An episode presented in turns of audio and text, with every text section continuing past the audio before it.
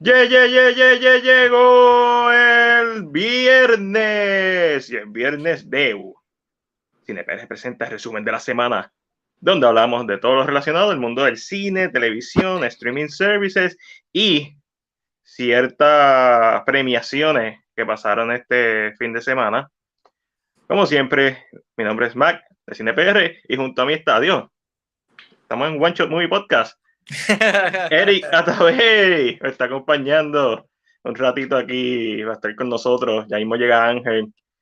Y vamos a hablar, vamos a hablar de lo que vimos, vamos a hablar de, de lo que pasó en los Oscars, un poquito más. Ya en Buen lo habían hablado, pero vamos a irnos un poquito más deep a eso.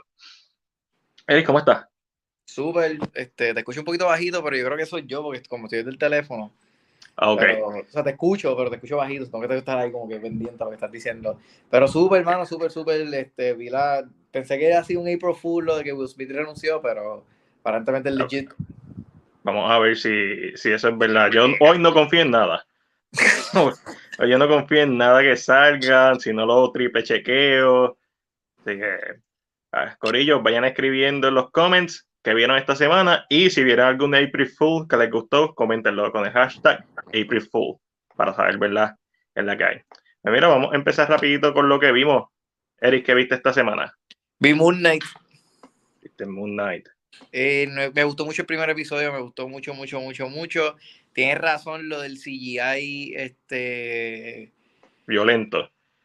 O sea, tengo una pregunta, mano me di cuenta de algo estos pasados días con lo del CGI en distintas cosas, ya que Halo, no, no he visto el segundo episodio, the way, pero. so, he visto comentarios de la gente decir, ah, este CGI está malo. Y hay películas que tú ves que te gustan y no y a, que el CGI está malo, pues no te quejas. Entonces yo me pongo a pensar, ah, so, si la historia está buena, pero el CGI está malo, pues está buena entonces. Ahora, si la historia está mm. mala y el CGI está malo, pues hay que criticar el CGI también. No, papi, si el CGI está malo, está malo, punto. Eh, para mí es tan sencillo como todo lo que te distraiga de una película, ya sea la música, el CGI, el sonido, los visuales, todo lo que sea una distracción que te quite de, de, eso, las actuaciones, libreto, todo eso es eh, aceptable que se critique, sobre todo cuando hemos visto series como Game of Thrones, que ya no es una serie nueva, que nos trae una serie que ya se acabó hace par de años. O sea, con un CGI de película, que no es perfecto. Claro, todavía no. Eh, ¿Cuántas películas tú has visto que tú puedes decir el CGI es casi perfecto? Casi ninguna. Siempre se nota un poquito, ¿verdad? Porque el, ojo humano y la mente humana reconoce fácilmente las fallas. Pero, papi, no. El CGI falló. Está bien buena la actuación. aparte cuando él está en el Stakes, que le dejan la cámara ahí. Uh, Oscar Isaac es una bestia. Pero entonces, pero si te das cuenta, con eso lo que quiero llegar es eso, como que si te das cuenta, a la gente cuando le gusta la historia de algo y, mm. y, quiere hablar de la película o de la serie, a pesar de que el CGI está malo, es algo que no te mencionan, es algo que le pichean, que no les, no les afecta, no les importa. Lo reconocen, pueden decir, la ah, está malo, pero no te, no te lo voy a decir para no hablar mal de la película. Ahora, no te lo voy a decir muy alto. Vas a aprovechar el, el, el y decir, ah, esto está malo, el CGI está malo, todo está malo. es porque se quiere arreguindarle algo que está malo para seguir criticando, para seguir pateando el árbol caído. Pero no, Moon está bien buena, o sea, está legítimamente buena. Para mí es la primera serie de Marvel que se siente como una serie, porque todas las demás se sienten como películas que no quisieron meterle chavos para hacer una película que, y que querían meter en como series para tener contenido en Disney Plus. Esto se siente como un episodio piloto, like, legit. Sí, en donde... me gustó la voz, la voz del, del, tipo hablando en la mente, la voz, se escucha tan brutal. Ah, sí, sí, sí, mano. Este, que el mismo actor que estuvo con él con Inside. Él cuando actuaba, mano, cuando él, cuando él decía, ¿qué día hoy? Y cabrón, te daba pena, en verdad, te daba pena. Decía, bendito. Ajá, sí. Está perdido. Oscar Isaac es una bestia y si, si, no lo sabían porque en las películas de Star Wars pues no, no tuvo esa oportunidad de brillar realmente, lo van a saber con esta serie, viéndolo con, múltiples personalidades. Ajá. Bueno, y, fuera del CGI, todo lo demás para mí estuvo un point. Este, el aspecto psicológico del personaje, Ah, no, y todas las preguntas que tiro este primer episodio. Básicamente, yo empecé este episodio sabiendo que el personaje tenía un problema de personalidad múltiple y terminé este episodio con eso siendo la única, la única cosa que como quiera sabía. Eso me interesa porque cuando tú ves WandaVision, tú sabes quiénes son estos personajes. Cuando tú ves Loki, Falcon de Winter Soldier, ya tú llevas años viendo a estos personajes. Hawkeye, lo mismo. Este es un personaje totalmente nuevo. Y no sé si viste que este Marvel tiró un, este, básicamente el timeline de, del MCU y ah, lo, ahorita lo pusieron. Y una cosa interesante es que Moon Knight hasta ahora es lo último que ha pasado en el MCU, pero lo más, más interesante es que sacaron del timeline las películas de Spider-Man. no, pero lo cual no hace mucho sentido porque se supone que la gente no recuerde a Peter Parker no me recuerdo bien si es que le dice ah, que todo el mundo olvide Spider-Man, pero yo sé que es Peter Parker, la gente no lo recuerda. Pero Spider-Man, Spider-Man no es Peter Parker en sí. Todo el mundo sabe quién es Spider-Man, pero nadie sabe quién es Peter Parker. O sea, no nadie sabe qué, es Peter Parker. Todo el mundo va a olvidar que Spider-Man es Peter Parker. Para, efectos de la película, saben que Spider-Man está por ahí y lo van a seguir viendo como una amenaza por culpa de Jonah Jameson. Ajá, correcto. Mira, Ángel nos escribe, este primer episodio de Moon Knight eh, me tiene pasmado, el manejo de cámara estuvo excelente, el CGI puede mejorar. El CGI está malo, no es que puede mejorar, es que está malo. Está malo de principio a los 2000 malo. Sí, pero, está malo de bochor, está bochornosamente malo. O sea, yo no, yo no había visto algo tan malo en CGI en Marvel y que conste que yo vi No Way Home. Estoy jodiendo. Este, no, pero tú sabes que a veces se nota, en Chanchi se notaba un poquito cuando el carro se cayó. En esta también hay un carro que se cayó que es, papi, se veía. Los troces, los troces. Los tro cuando los carros estaban en la carretera, yo estaba, ¿qué es esto? Los troncos que me lo mencionaste. Este, me lo mencionaste. Malo, está tan malo que fue lo que dañó para mí el episodio en el sentido de, sigue siendo bueno, la escena del, del, de la ciudad, del pueblito, cuando él lo están aguantando entre todos y de momento él se levanta y está todo el mundo en el piso sangrentado. Ah. que, Yo amé eso, cada vez que se iba en blanco. Uf, eso fue como que es tan interesante. no, no me interesa ni siquiera verlo. O sea, no quiero que me dé un flashback de la otra personalidad. Si lo hacen cool, pero es tan interesante ver cuando él se va a blackout y de momento vuelve a despertar y está en esta otra situación totalmente que no tiene ni idea, me, me freaking encantó. ¿Viste algo más? Vi, empezó a ver una serie en Hulu que se llama The Girl from Nashville, creo que es que se llama. Okay. La empecé a ver porque pensé que iba a ser Flow Defending Jacob, que es la de Apple ah. TV de Chris Evans y este, no me acuerdo cómo se llama el nene, pero este, pensé que tenía ese mismo vibe porque lo que parece es como que esta persona se muere y pues está como que empieza un proceso de investigación y después empiezan a investigar a, la novia, chiquichia, pero no es así, de verdad que no es así, es bien diferente. Eh, trata sobre que esta, esta pareja literalmente está súper mega texteándose como si estuviesen súper mega enamorados, tú piensas que son novios y son novios, pero tienen una relación a larga distancia porque solamente se conocieron en un, en un lugar en Orlando y ellos viven a una hora de distancia y qué sé yo qué la cosa es que el tipo se suicida. Oh. Y pues realmente es como que empieza la serie porque empiezan a, empiezan a ver mensajes de texto como que ella como que incitándolo, como que... Ah, esta es la serie que está basado en el caso que pasó hace varios años atrás. Esta es la de Ella, Fanning, ¿verdad? ¿La de qué? Ella Fanning. Sí, sí, sí. Ok, sí, sí, eso pues, está basado en un caso que pasó realmente aquí subiendo la imagen de... Es, sí, es basada en la vida real. Eso, es lo, que está cool de la serie también. Este, y sí, como que esa misma, The Girl from Plainville, esa misma, dije Nashville. ah, eso era. Pues me quedé en el tercer episodio. Este, mano, no sé, es que la muchacha la encuentro media no y me saca por el techo a veces, como que, o sea, no ella como actriz, sino el personaje que está haciendo.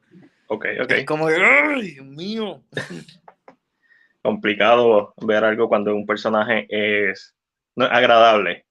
Y, y en el formato de serie, que no es como que en una película son dos horas y ya, y, te vas en formato de serie, que te lo tienes que chupar ahí completo. Pero, yo tengo. yo siempre les doy la oportunidad porque a mí me encanta, me fascina cuando estoy viendo algo y odio el personaje y de ser un personaje que odio, termino la serie encantándome, como que digo, diablo, de la transformación. Mira, siempre digo este ejemplo porque es el, el, más que me acuerdo. En la serie de, en la serie que no debe ser mencionada de Iron Fist, el que hace del hermano de él, que para mí fue un personaje que en verdad se la comió. El tipo actúa brutal, no es, no es alguien que hemos visto tantas veces. Él hace en Ozark, sale también en el último, en el pasado eh, season. Este, y ese chamaco, mano, en la serie de, de, de, Iron Fist, pues lo mismo. Él empieza siendo un profesional, después termina en un manicomio por droga, se le meten un montón de droga, termina bien chavado y mentalmente, psicológicamente afectado por todo lo del país. Y de momento, como que de momento termina siendo bueno. O sea, es un personaje que tú odias al principio y después terminas como que te da pena y tú dices, diablo, este cabrón. Pues así me encanta. A mí me gusta cuando hacen eso. no sé si ella haga lo mismo en esta serie, pero si lo hace, pues I'm up for it. Estoy up for the challenge para que me convenza. Tengo que terminar de verla, though, pero. Cuando, cuando lo terminen me dice, porque tengo Hulu ahí y no, no he visto nada todavía. ¿Qué más pues, viste? Esta exclusiva de Hulu también. ¿Viste algo más? Yo creo que no, no, no, no. Ah, bueno, empezaba el Die Hard eh, with Vengeance. Ah, with a Vengeance, ok. Pero como que bajón de ver Bruce Willis, este, Bruce Willis movies. Sí, eso ahorita vamos a hablar de eso. Si está aquí, lo hablamos, si no, pues como quiera se va a hablar de eso. Pues, hermano, eh, yo vi, obviamente vi el primer episodio de Moon Knight, lo reseñé, vayan al canal de YouTube para que vean la reseña. Vi medio bajón de noventoso de Schwarzenegger y vi las Action Hero que está en Netflix. Mano, qué película más buena. No, no es perfecta. O sea, qué película que tú te puedes poner ahí y verla cuando tú quieras. Y es como que estas películas de tu infancia. Y le dispara el closet. Él dice, there's always a guy Oh, so good. Es como, ah, ¿cómo sabía? Y le dice, ah, siempre hay uno ahí. Porque es como esta oda a las películas y a los clichés de las películas. Y la película se va con un subtexto meta hablando de, del cine y de la industria de Hollywood. De momento él se encuentra Slater, eh, Slater, que es el personaje de Schwarzenegger, se encuentra con Schwarzenegger y le dice, tú no me caes bien, o sea, tú básicamente destrozaste mi vida. Y, y mano, hay una escena, pues aquí está Retro Iris, hay una escena, hay par de escenas, hay un trailer, básicamente un trailer, en, al principio de la película el chamaco está bien, está en la escuela y le están enseñando la película de Hamlet. Y él se va en Daydreaming y se imagina Hamlet con Schwarzenegger. Papi, y es como un trailer, básicamente, y está tan duro que voy a tirar un short de eso mañana en YouTube. Porque, mano, es como que yo vería esta película, porque es absurdo. Es absurdo, pero es súper entretenido. Además de eso, la referencia al cine, por ahí uno ve que está en cartelera Night of the Living Dead, está de Seven Seal, eh, la muerte de The Seven Seal sale, vemos una toma de Max von Sydow con la muerte, pero entonces eh, cropiaron la muerte y pusieron a Ian McKellen a hacer de la muerte porque es el que sale al final. Eh, mencionaba a King Kong, vemos a Drácula, el póster de Bram Stoker, Drácula de, de Coppola, este, con Gary Oldman. Eh, la integración de caricatura también, como hicieron en, en Looney Tunes Back in Action. Exactamente, eh, hay un personaje que es un gato. Eh, el villano, eh, yo estaba, porque está pelirrojo, que el que tiene el, el Benedict, el que tiene el ojo de cristal, yo es como que yo lo he visto, yo lo he visto, pero si lo he visto, lo he visto en algo, vie en algo más viejo. Cuando chequé en Wikipedia, ah, el de Game of Thrones. El, el Tywin Lannister, duro. Es correcto. Bueno, bien, súper duro. La película está bien entretenida. El principio está en la madre. Cuando está dentro de la película, está en la madre hay un momento cuando sale de la película que es como que eh, ahí se pone un poquito flojo, pero después, después recupera con el final. cine, cuando entra, por la, entra la dinamita, que él se queda mirando como que. empieza a llamar a. Eh, eh, eh, eh. La dinamita dando vueltas en la. Ajá. Eh, las Action Heroes, si no la han visto, véanla. Este es como que Schwarzenegger todavía en su peak. Esto en esta película es del 93, so imagínate, Terminator 2, Judgment Day, todavía Schwarzenegger en su peak, por ahí estaba eh, True Lies, bueno, está bien dura. También vi, eh, quería ver cosas viejas, vi The Haunting. Este, Ahora que dicho en el podcast. Correcto, esto es una película de una mansión embrujada, está bien hecha, mano, es- está bien hecha y no sé si fueron set construidos, porque obviamente las tomas de la mansión afuera fue una casa real, pero tú sientes ese, esa confusión, porque es como un laberinto la casa por dentro y empiezan a pasar. Hace poco yo había visto eh, eh, Haunted of House Hill, que es la, Ah. la original, no la de Vincent Price. Y mano, esta también está bien dura, me gustó ¿Tú un nunca montón. viste, ¿tú nunca te dio curiosidad ver Bates Motel? Sí, sí, yo la tengo, es de las cosas que tengo en mi lista para ver de serie. Pero ah, tú sabes no como la, yo no le- la vas a ver. No, exacto. Yo sé que obviamente es la precuela de Psycho y eventualmente cubre los eventos de Psycho. Exacto. Con Yo vi Rihanna los haciendo- primeros dos seasons, los vi, me, me triviaba, me gustaba, pero después no me acuerdo por qué dejé de verlo. Pero me, me- lo único que me acuerdo bien es que tiene una relación bien weird con la mamá. Sí, sí, es una relación bien tóxica. Este, y eso, obviamente, eso es para que haga sentido porque él en la película, o la, la versión del personaje de, de la película, es, o sea, hizo lo que hizo.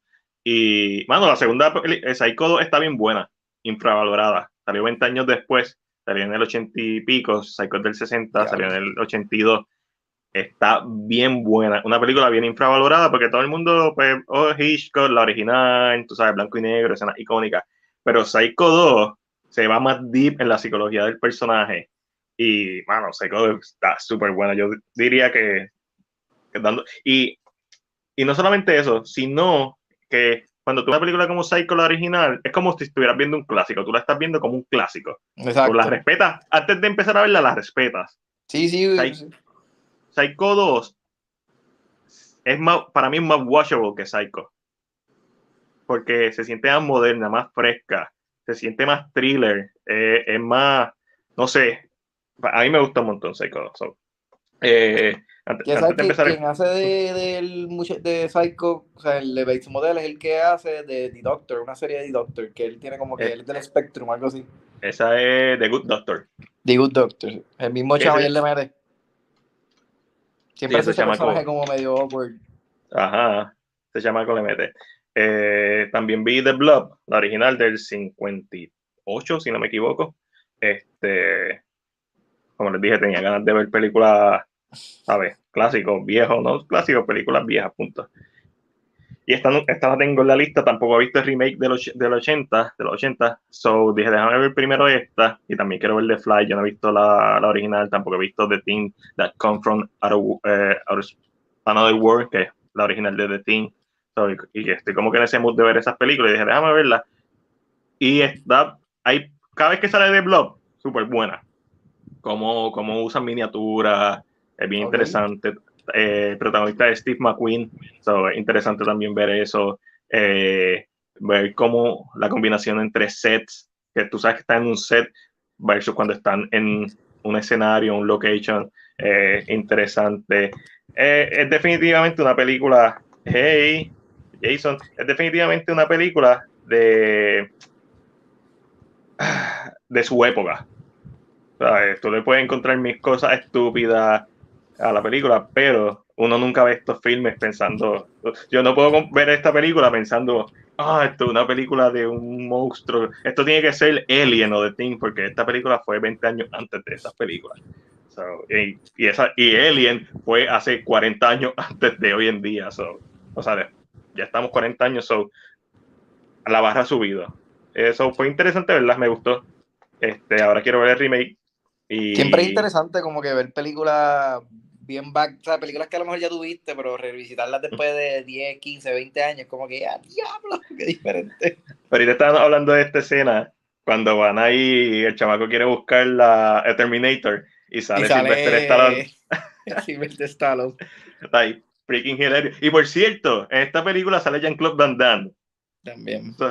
En la, en la premiere de, de, Slater, de Slater 4 sale Jean-Claude Van Damme. Probablemente aquí fue que, que, a- que a Sylvester Stallone dijo, podemos hacer esto en algo de Expendables. Y 30 ah. años después fue que se le dio el proyecto. Exacto. So, eh, las Action Heroes tienen un montón de escenas que son bien memorables, eh, súper buenas. El multiverse de los Action Heroes. Bueno, eh, no, no, no, hay que dársela a Who Framed for Your Rabbit. Ah, verdad, verdad. Por la cámara, Ángel. So, y qué bueno que lo dejé para lo último, porque ahí está Ángel conectándose.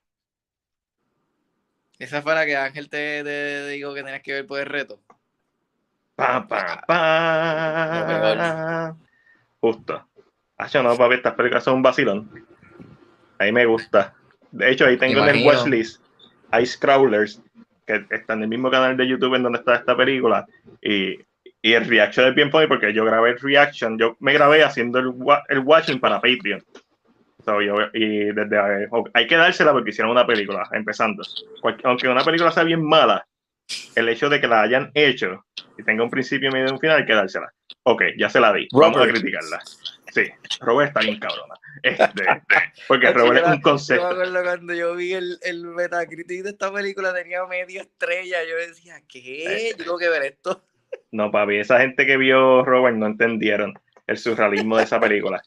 Robert está una goma pero sin aro. Sin aro. Una goma que te mata con telequinesis. no, no le ponía un aro. No, papi, no, no hace sentido que tenga un aro. No hace sentido que tenga un aro. carro. Exactamente, pues no hace sentido que tenga un, que tenga un aro. So, Robert, una buena película. Esta no es una buena película. Esta es una película amateur que debió ser un mediometraje, como mucho, porque hay cosas buenas. Abusan del green screen, obviamente, porque no tienen presupuesto. Este, so, la estoy viendo, estoy hablando de las películas, estoy hablando como que, diablo, esta escena está aquí y lo que está, esta escena está para alargar el chicle porque esto lo pudieran hacer. Estoy básicamente eh, diciendo mis pensamientos mientras la veo y, y, vacilando. Y cuando se acaba la película, porque yo hasta el minuto cero era verla completa, crédito y todo. Tiene, tiene una escena post crédito, cabrón. Tiene una escena post crédito de Jurassic Dead, también conocida como X-Rex. Tiene una escena post crédito. Bueno, pero Kumpau tiene escenas post crédito. No, yo sé, pero, pero Kumpau no es de Jurassic Dead. Yo sé. so, cuando acaba la película, obviamente todavía tengo, eh, estoy compartiendo la pantalla y me sale como que, ah, next video, Ice Crawlers. Yo casi le doy play y la dejo pegar y me quedo pegando viendo. La tengo en mi watchlist de YouTube porque la quiero ver, genuinamente la quiero ver porque eh, eh, ver esta película me recordó cuando tú ibas a Blockbuster y cogías algo por la portada. Random. Random. Y como por lo menos yo cuando iba a Blockbuster no sabía mucho inglés, pues es como que pues ¿Y cómo está el CGI de esta película? Ok. Ya que hablamos del CGI. Eh, eh, eh, está más o menos como el de Moon Knight. Está ahí, ahí, dándose los puños. El problema con esta película es que el green screen es peor que el de Moon Knight, pero no por mucho. O sea, no, es que tú ves el crop verde ni nada por el estilo. pero sí, tú notas cuando es CGI, este, pero hay una escena, sin mentirte, hay una escena que sale un carro en CGI por, un, por como tres frames que cuando yo vi esta película primero que ver el primer episodio de Moon Knight, que cuando yo vi Moon Knight yo dije, de Jurassic Dead lo hizo primero. cuando yo vi los carritos ahí persiguiéndose, Jurassic Dead lo hizo primero. Nuevamente, Jurassic Dead, eh, algo que sí me gustó es que usaron miniaturas eh, para el set específicamente. Y pues eso le tiraron fotos y después lo, lo transportaron para el green screen. Y pues, eh, pero cuando es solo miniatura, I really like it. O sea, hay cosas que son buenas, ¿no? Una película buena, sino hay cosas como que, ah, si la voy a criticar, vamos a criticarla bien. Vamos a decir, ok, esto es bueno. Papi, hay un montón de referencias a videojuegos, porque esa gente se nota que, pues, se crió finales de los 80 o principios de los 90 y hay referencias a Resident Evil, eh, Duke Nukem, o sea, pero bien presente, Final Fantasy VII, like, bien, hay un personaje que se llama Duke, y el tipo, un tipo fuerte con el pelo rubio, con gafas, que siempre está tirando one-liners. So, Jurassic Dead está en YouTube, la pueden ver ya mismo. En esta fin de semana voy a tratar de editar un video con algunos highlights cortitos de un minuto o so. Si quieres ver, si quieres verme viendo la película, pues tienes que ir para Patreon. Patreon, ¿dónde está? Cool. Ese es Patreon y ya. O sea, y, es, papi, cinema. Cinema. So, eh, eh, mi, ah, una F, obviamente, esto, una F. esto es una F. Pero es it's, so fun a la misma vez. No puedes negar que yo te he presentado las mejores dos películas de tu vida. Papi, están ahí, ahí. Velocipastor. no, Velocipastor es mejor película. Porque lo que pasa con Velocipastor es que Velocipastor logra hacer exactamente lo que quiere hacer. Que hacer una película que sea tan mala que es buena. y lo hace a propósito, como que cuando te tira ah, la toma donde se supone que esté el carro explotado y lo que te dice es VFX. Papi, eso es Martin Scorsese ahí estaba viniéndosela ahí. ¡Ah! ¿Viste Casa de mi padre? Esa es la de Will Ferrell. Sí, que hay una escena que dice, ah, no, no teníamos chavo para presupuesto. So usamos muñecos y empezaron a poner peluches. Como que ellos querían hacer una pelea con un tigre. Y dice, bueno, no tenemos chavo para presupuesto, esto es lo que pudimos hacer. Y ponen un tigre de peluche blanco. Pues ese, ese es como el comentario meta. El problema con. No es ni un problema, simplemente, pues, el libretón pudo ser mejor. Esto se, esto se siente como si tú y yo nos hubiéramos reunido ahí con una idea bien estúpida y that's it, y vamos a hacerlo y se escribe un libreto y el libreto tiene que durar 80 páginas, tú sabes, para que sea más o menos, para que sea un largometraje. Y para mí ahí es donde está el problema, que es un largometraje, debió ser más corto y muchos de esos efectos quizás yo le visto... No, ya, ya se fue. Es que le veía el símbolo de pausa bien grande en la cara a Ángelo. no sé, so, Ángel, eh, ¿qué tuviste? Bueno, antes de que Ángelo, espérate, antes de que Ángelo empiece, este, muchacho, me voy, pero gracias por, me voy, sí, gracias por darme este ratito y, y Ángelo llegó ahí, perfecto. Estás, estás muteado, Ángelo. Sí, estás muteado. No sé, no sé. Pero gracias, este, Mark y Angelo. Este, voy a seguir bregando aquí en lo que puede ser la próxima. Mete mano, te veo el jueves. Una sorpresa. Ajá. Y obviamente sigan a Eric en Atabey TV. Ahí tiene, tiene reseñas, tiene, comparte los estrenos de la semana, etcétera. Contenido. Gracias. Nos vemos, buenas noches. Igual, igual. Ángelo, ¿qué te pareció el primer episodio de Moon Knight? Pues ya te lo habías visto, eso me has dejado saber sobre el, el Bat CGI, que lo noté así de cantazo. It was easy to see. Eh, no sé si fue que esto lo sacaron a las mías, de verdad que no sé porque I don't get it. De verdad que no sé. Ah, eso tú puedes coger un drone y grabar la toma desde arriba. No sé qué pasó. No, papi, hay tomas de esa persecución que son 100% CGI, o sea, que no son en el lugar. ¿Cuál es la necesidad? Probablemente toda la, toda la escena es, sin contar una que otra toma. Mano, si se va a ver mal, no lo haga, no lo ponga. Para mí sería tan sencillo como eso. Se paró Ángel. Está. Hoy está mala. Vete, déjame. No te escucho. Lo sé. Ah, ok, ok, te escucho. Lo que pasa es que te veo. mi señal está. Está, bien, eso pasa. Está en Puerto Rico, la gente sabe la que hay.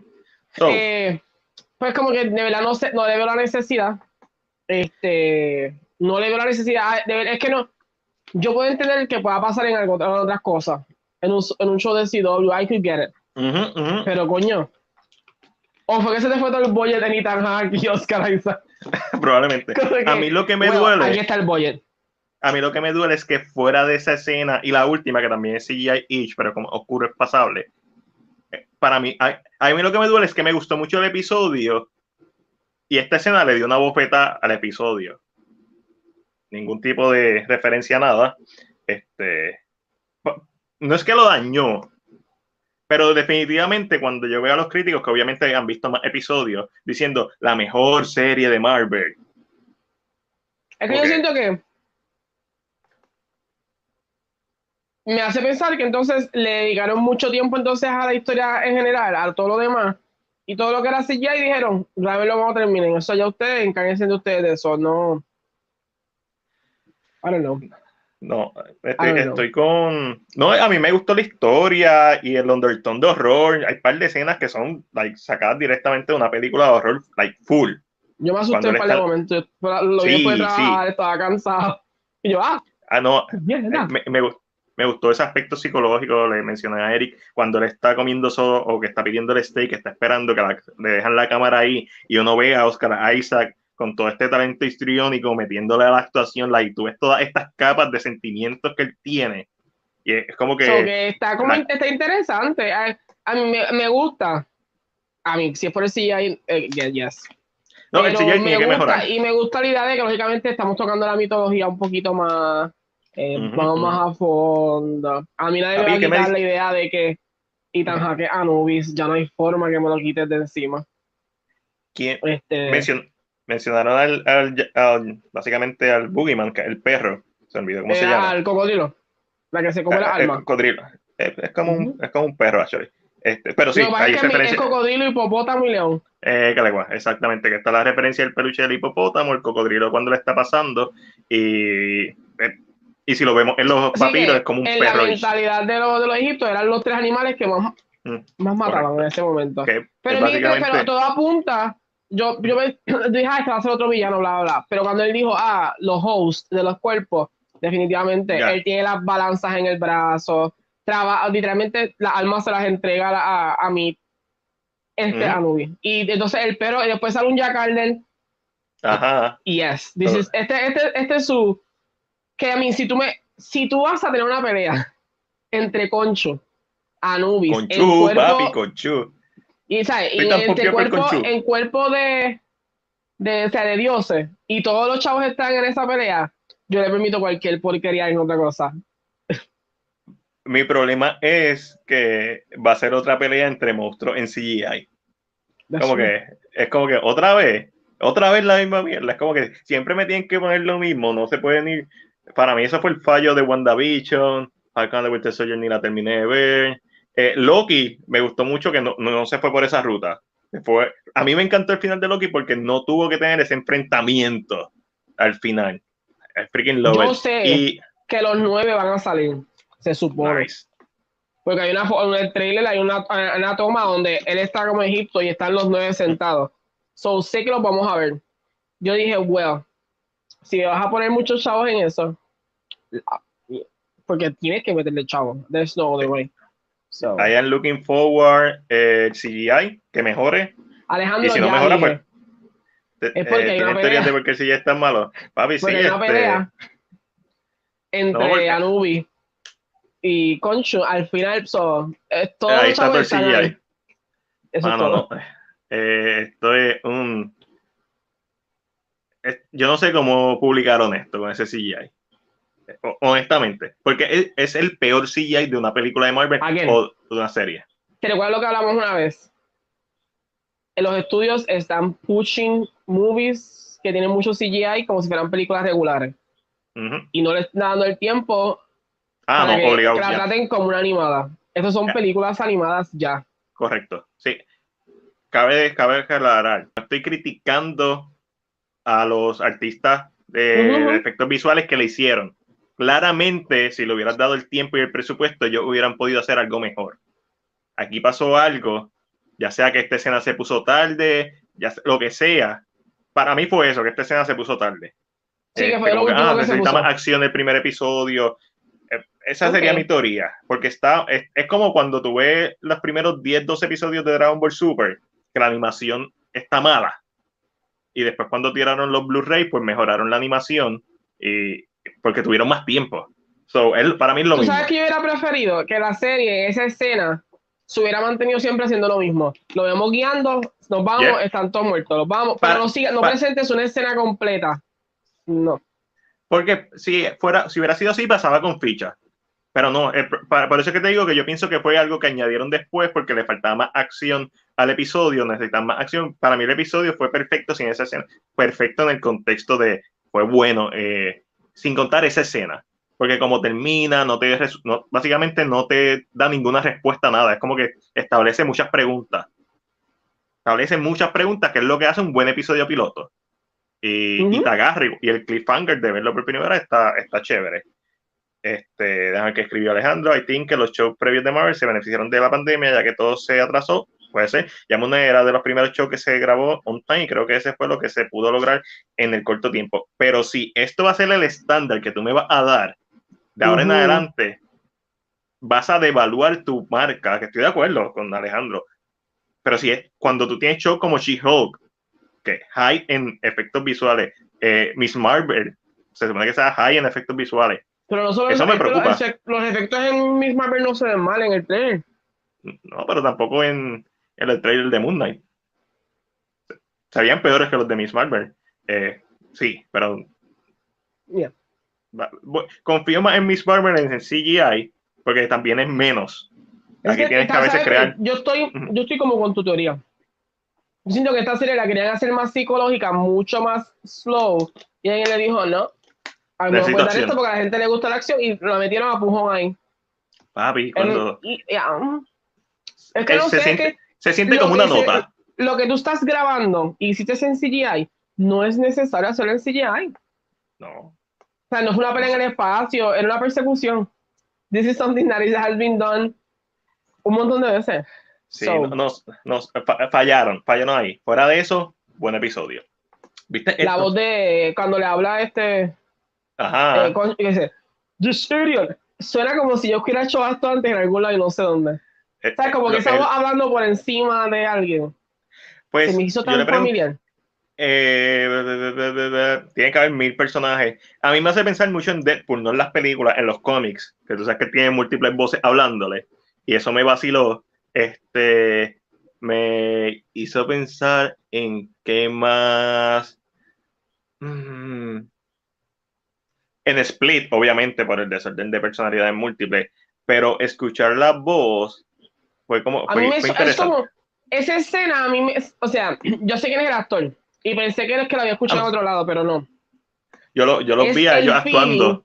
So, Es, es el feeling de un personaje y un voice over encima. Yo he escuchado esto antes y no sé dónde. Mi mente no me Vamos. permite. este, lo podemos buscar. Alejandro, si se te ocurre una película rápido en donde uno Sí, que escucha. sea, y, y, y que sea como Ah, ¿tú sabes dónde yo lo he escuchado? En la película esta que es de sci-fi, que él le pone un chip, él es parapléjico porque tuvo un accidente y de momento tiene un AI que, le, per- que lo pone, básicamente lo convierte en un superhéroe. Es que me Ay, en Venom, en Venom también. es algo de Disney. Venom, Venom, no Venom. Ah, yo creo que es Venom. Es, yo Es creo Venom. que es eso. Es Es Venom la- porque, yes, es Venom. porque yes. Alessandra me lo mencionó. Cuando yo le pregunté si se parecía a Deadpool, me dijo, se parece más a Venom. Es Venom. Ahí está. Yo dije, es ese- algo que yo he escuchado y lo tengo sembrado ahí, pero no sé dónde. Sí, también Venom. está complicado porque they have full CI suit y a mi entender ese suit no, no es práctico. Pero esa, ok, cool. En esa escena no sale Moon Knight en particular. En otras escenas quizás pasa con Fisher porque si eres todo eh, CGI, pues CGI, cool. Este, y eso es más fácil de, de ocultar, pero esa escena no tiene perdón de Dios. Esa escena tienen que retocarla y volverla a subir a Disney Plus con la escena bien hecha. De la misma forma que pueden quitar con CGI sangre de Falcon de Winter Soldier y que pueden taparle el culo a la sirena de Splash, de la misma forma, es- deberían también mejorar las cosas, no solamente usar la tecnología para, tú sabes, ocultar las cosas. So, Ángel, no sé si estás ahí. Pues, Estoy aquí, te- Estás aquí. pero estoy frisado, ¿verdad? Sí, Ya mi internet hoy está mala, mala, mala. pero por lo menos te escucha. So, Ah, Alex, no importa. what's wrong Después with your internet? No, what's wrong with Secretary Ujú. Kim? eh, What's Wrong with Secretary Kim, hablo un poquito de ella, no la he terminado todavía porque el trabajo no me deja hacer nada en la vida. Eh, trata de este hombre que es un cheoboy, o sea, hijo de una familia que tiene una corporación grande, y él es el, el vice president. La muchacha que está al lado es su secretaria, pero él es tan exigente que ella después de nueve años de estar hablando con él, lo, lo va a dejar, o sea, va a buscarse su propia vida porque necesita una vida personal. Pero él está tan acostumbrado a ella y en parte enamorado de ella, Ok. que va a hacer todo lo posible para que ella no se vaya. Pero él es... ¿Tú me, tú me habías hablado anteriormente de esta serie? Ujú. La ¿Verdad que semana sí? pasada. La semana pasada, ok. So, él sigue, sigue tratando de... Fue la persona más narcisista ever. A mí, en toda la Oh. comedia, que lo van a ver gente él va a salir en el mismo, en, de Marvels. So. Nice. Eh, So, mírenlo aquí. pero él es súper narcisista. Él le dice a ella, ah, como tú puedes esperar no sentirte tan bien si siempre me estás mirando. Aso. Ah, so, yeah. Pero nada, es, romántica. Ok, sí, sí. Este, ¿Te está gustando? Ujú. Nice. Y viste algo más, ¿verdad? Lo de siempre. Vamos para Grey's. Anatomy. Ok, no, no tengo ni fotos, ya la gente sabe. Grey's Anatomy. Este. Yo pensaba que estaba ahí, pues a- esos automáticos. Que yo dice siempre Yo- la tengo, yo- pero siempre la estás viendo. Siempre la tengo y siempre la borro y digo, ¿por qué la borro? Es como Y que la, la va a volver a ver. pues, si la voy a volver a tener que buscar. Eh, Pues, la viste, pero cosa de todos los días. imagínense último que esta es la foto de Grey's Anatomy. So, viste un nuevo episodio de Grey's Anatomy, so, cool. Ahí está, Grey's Anatomy. Ahí está. What's wrong with Grey's Anatomy? Eh, vamos a empezar con, ¿verdad? Con lo compras o lo vendes. Eh, obviamente, pero los Oscars no, no, esa no va a ser la primera noticia. Quiero primero resaltar dos cosas chéveres que han pasado en la industria del cine. Lo primero ¿En es. Puerto Rico? Mm, No, no tengo noticias de Puerto Rico. Lo primero es que Chris Stockman eh, hizo historia con su Kickstarter para el largometraje de horror Shelby Oaks, que va a ser básicamente su primer largometraje. Él ha producido varios, ha dirigido varios este, cortometrajes. Eh, la mayoría ¿verdad? de los que estamos en la industria conocemos a, Ki- a Chris Stockman. Es probablemente el reviewer de YouTube más famoso, con más suscriptores, este, bien, bien conocido. Eh, so, tiró un Kickstarter, estaba, le faltaban tres días, estaba, alcanzó su meta en dos días, que era, si, no me, si no me equivoco, la meta era, no era tanto, actually, eran como 250 mil dólares. Eso es mucho para nosotros, pero para él como que tiene una base de millones de seguidores, pues, sabes, no, no es tanto. Eh, obviamente sabiendo que no todos los seguidores van a dar.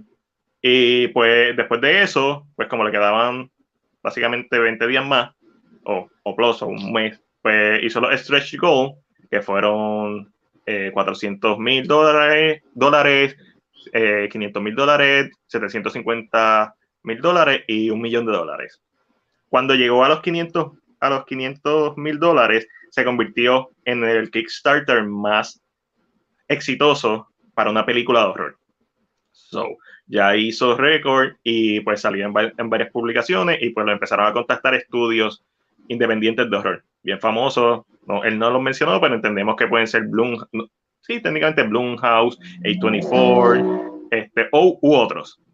Eh, después, a tres días, estaba a los 700 mil, pero no había llegado al stretch a tres días de acabarse el Kickstarter. Y Deadline publicó una noticia sobre su Kickstarter y eso es Skyrocket. En tres días terminó en 1.300.000 dólares. So, convirtiéndose por mucho, ya lo era, pero por mucho en el Kickstarter más exitoso. Y obviamente, no tan solo lo estoy mencionando, eh, mano, no, porque eh, corto de, de Nose from Milan y es cámara y media, pero I hope.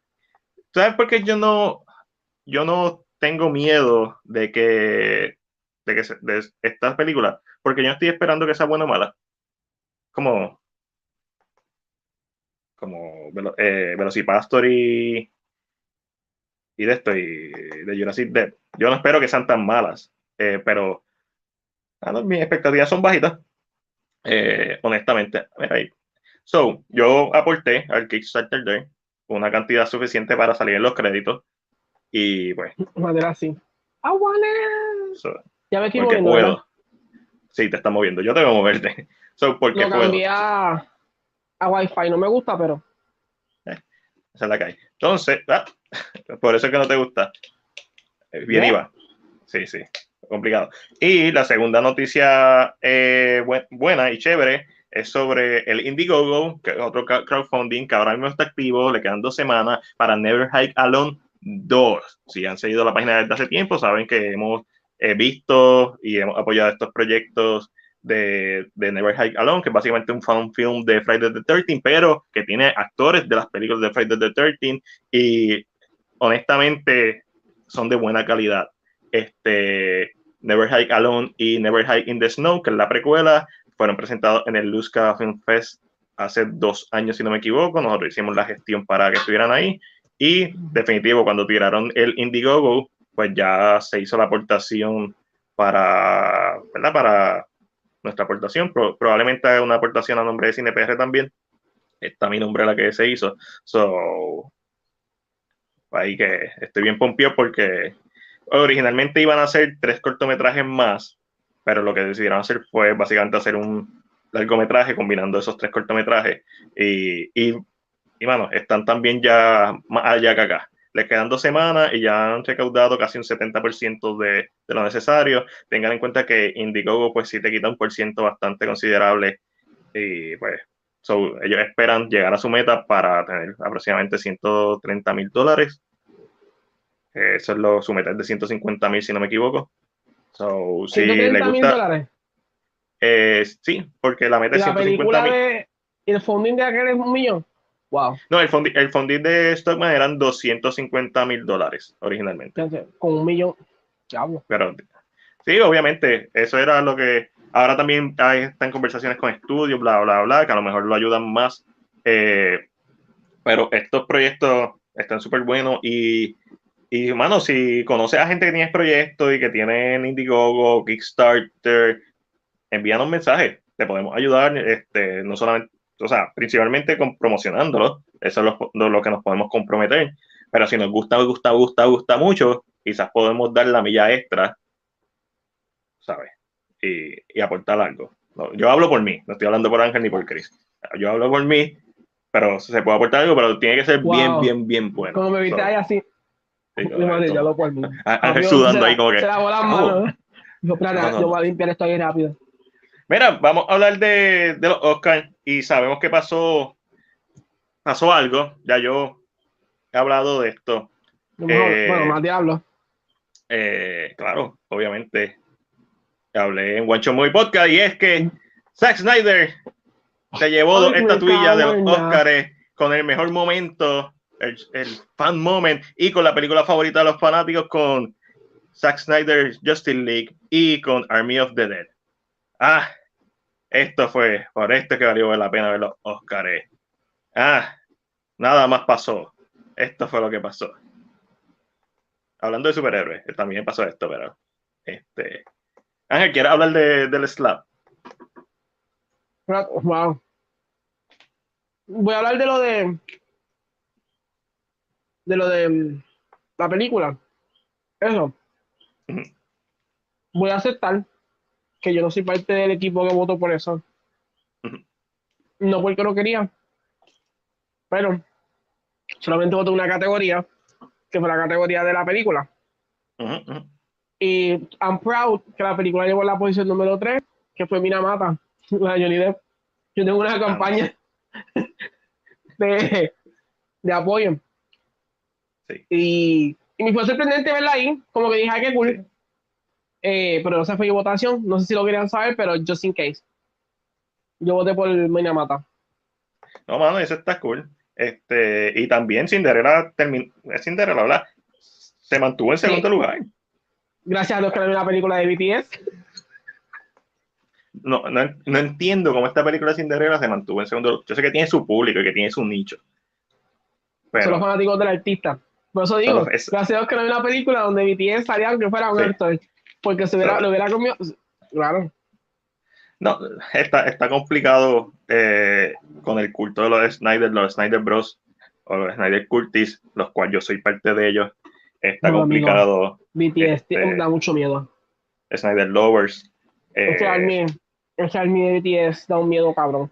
No, ese, ese, ese es como cuando, cuando lo que le dice We have an army y ella le dice We have BTS we have the Hulk, básicamente lo mismo. So, y obviamente Army of the Dead ganó de forma, de una manera, Army of the Dead gana y, demuestra lo estúpido que son estos, estos premios de People Choice. Eh, totalmente, pero me gustó que ganara y creo que lo había mencionado, si no fue contigo, fue en One Shot, porque es básicamente un voto de represalia contra Warner Bros. en particular. Y contra Oscars que no dejaron poner a Zack Snyder Justice League. Pues, ah, no, vamos a no puedes votar por Zack Snyder Justice League se, se- se terminó llevando los, los People Choice del Oscar. Se los terminó llevando Zack Snyder. So, eh, eh, Snyder Cole es bello. Ángelo, join us. Ya, it's time. Good, good. No. Ángel, es- Ángel está. Que vamos a hablar ahorita de, de Snyderverse, pero. Este. Vamos porque a hay hablar de Slap. mucho que decir del Slap, de verdad. Este, Bueno. Podemos Pasó. añadir lo que. Eh, nos sorprendió, no sabíamos eh, si era verdad o no. Hubo un tiempo que el- el- el- hubo un debate. Porque creo que como todo. nos cogió de sorpresa quién era quien lo estaba haciendo. O sea, si hubiera exacto. sido que se paró Sí, yo, Eh, este, Samuel Jackson, Ajá, sí, tú sabes. si hubiera sido algo así, Mark eh, un- actor- un blanco de esto, un Mickey Rourke, que estaba loco que el carajo, Ajá. eh, ok, lo hubieras como que ok, pero cuando que vemos quién, es- o sea, quién es, eh, yo creo que eso fue lo que nos de sorpresa a todos. Eh, como ha dicho Matías mil veces, eh, estuvo mal de ambas partes. Yo creo que, ya, el Joker estuvo mal, pero Y estos eventos de awards, jokes like that, eh, are expected. es la norma.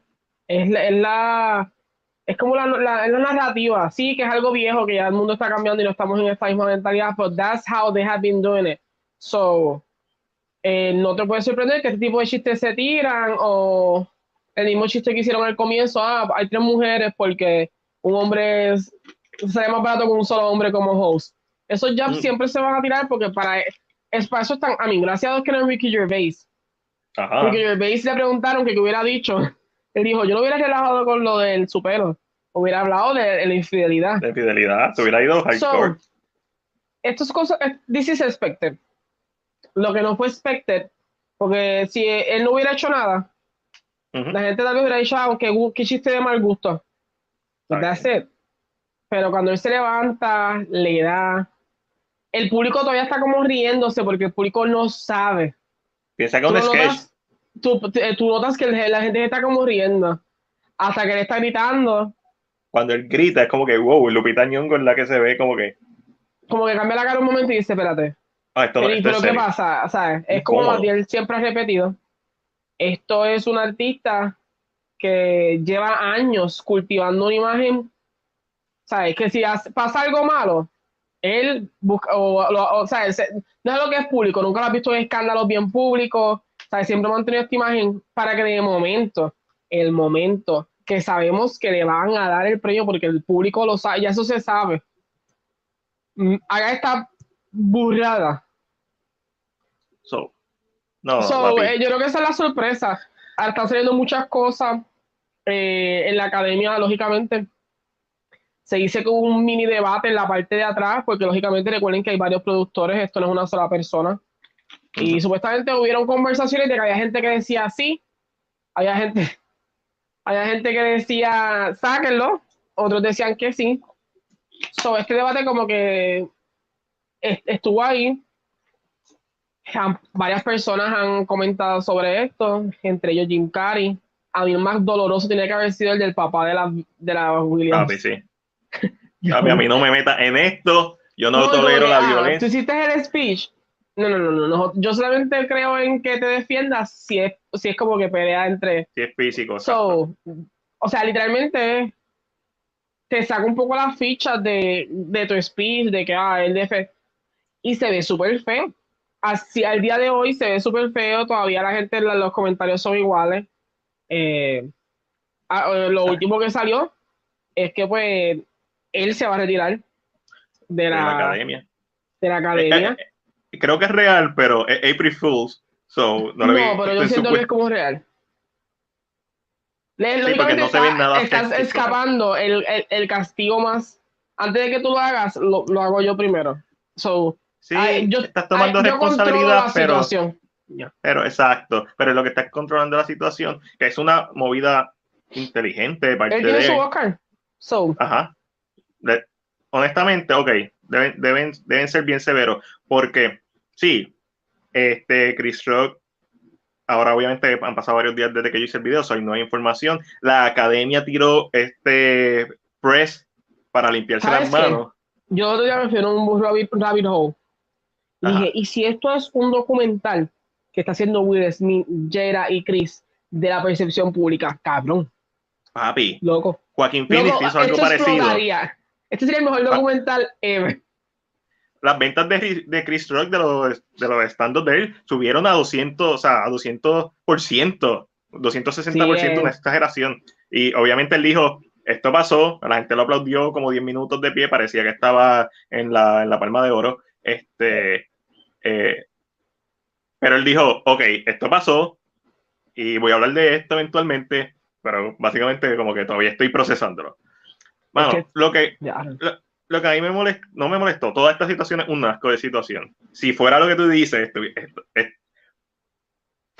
estaría bien toda, toda, pieza caería en, punto. Ellos tienen un programa que habla mucho de la salud mental y este tipo de cosas. So, pueden jugar con eso para hacer un especial sobre específicamente. Con Chris Rock en la mesa.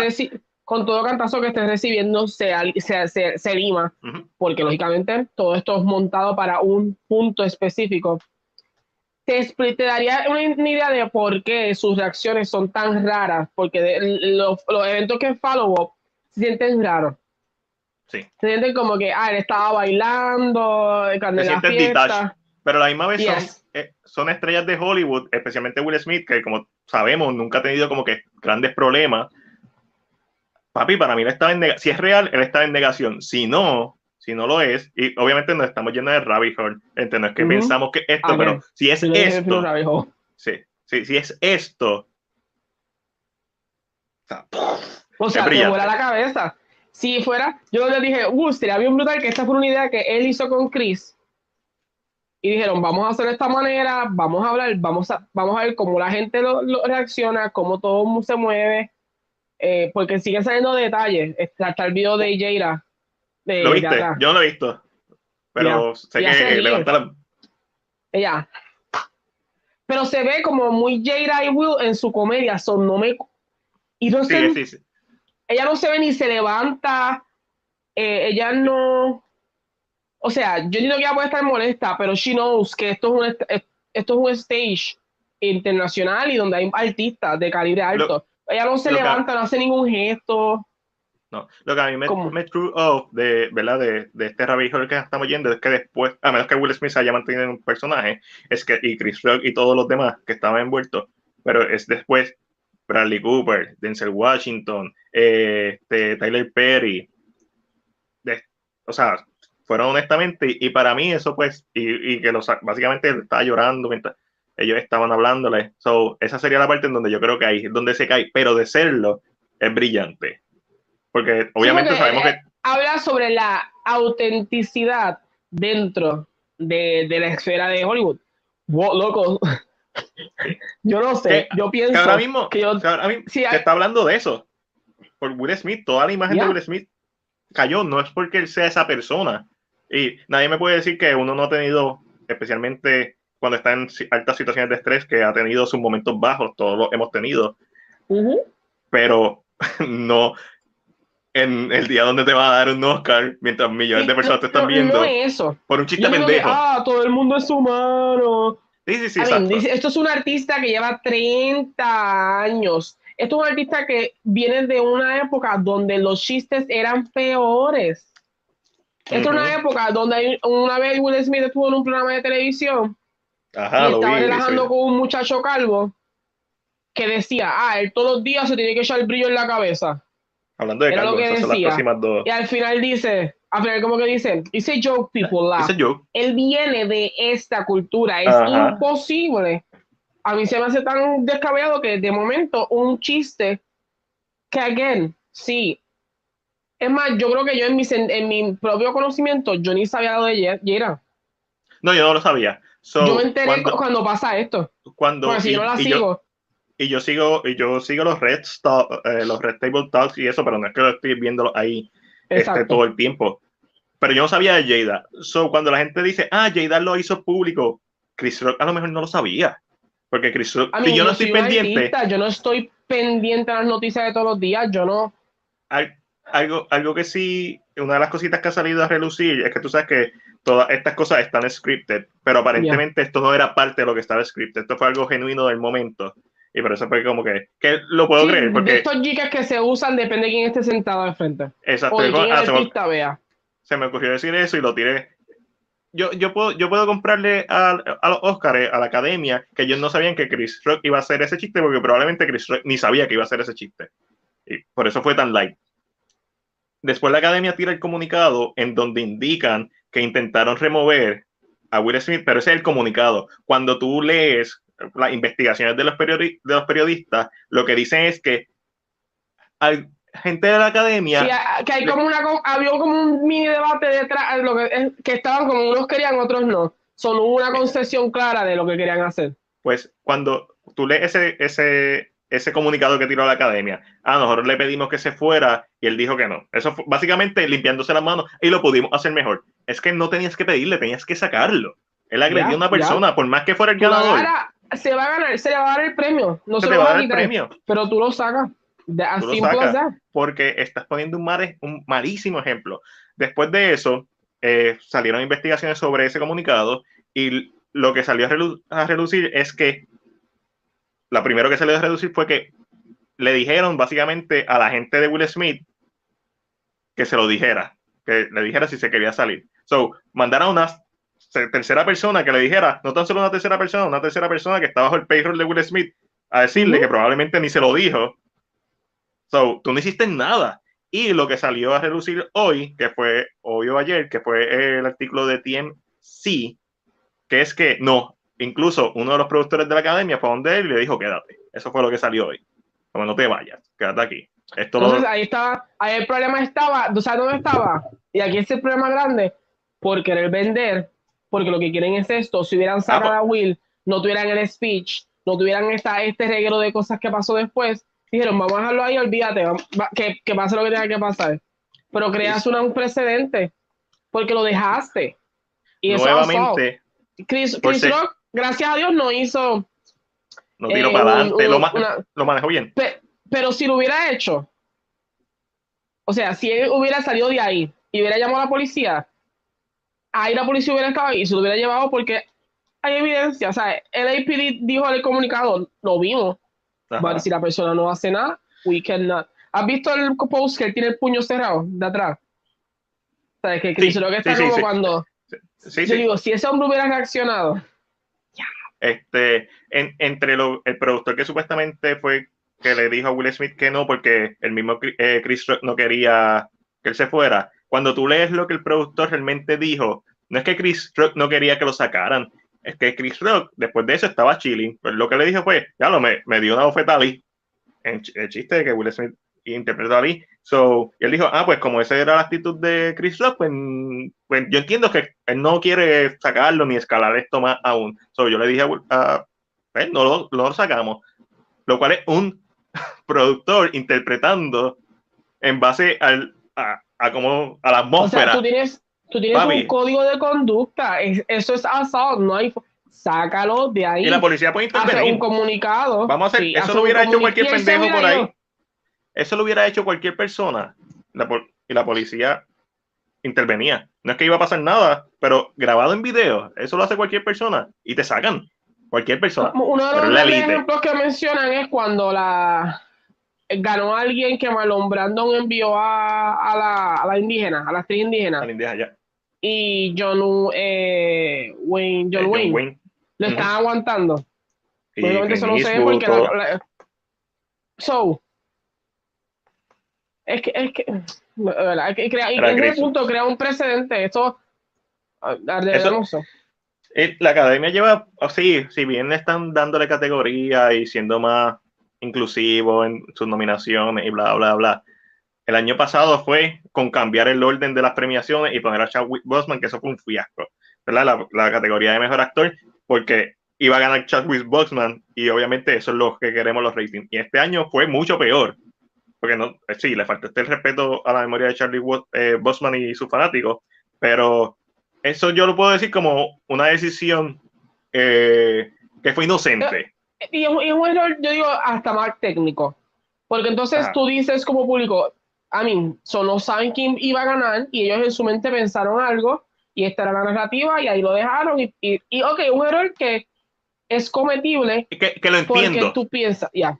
Se entiende porque Chadwick Boseman murió y, y, la gente lo quiere, hizo un gran trabajo y Anthony Hopkins y la no necesita otro vez Que un actor estaba nominado que haya muerto, había ganado. Había ganado. So, ¿tú, tú piensas que va a pasar lo mismo, ¿no? pero ganó Anthony Hopkins, que eh, según tú aceptaste, fue el mejor actor realmente que el que se lo merecía.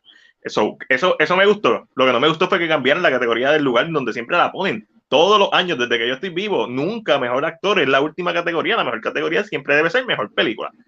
Esta situación la manejaron asquerosamente mal y con lo que ha salido entre ah, no fue que le dijimos directamente, lo dijimos a través de otra persona y, y cuando esa persona dijo, no, yo le dije que no sé que, que no sé, que no, que no se tenía que ir, que todo estaba bien.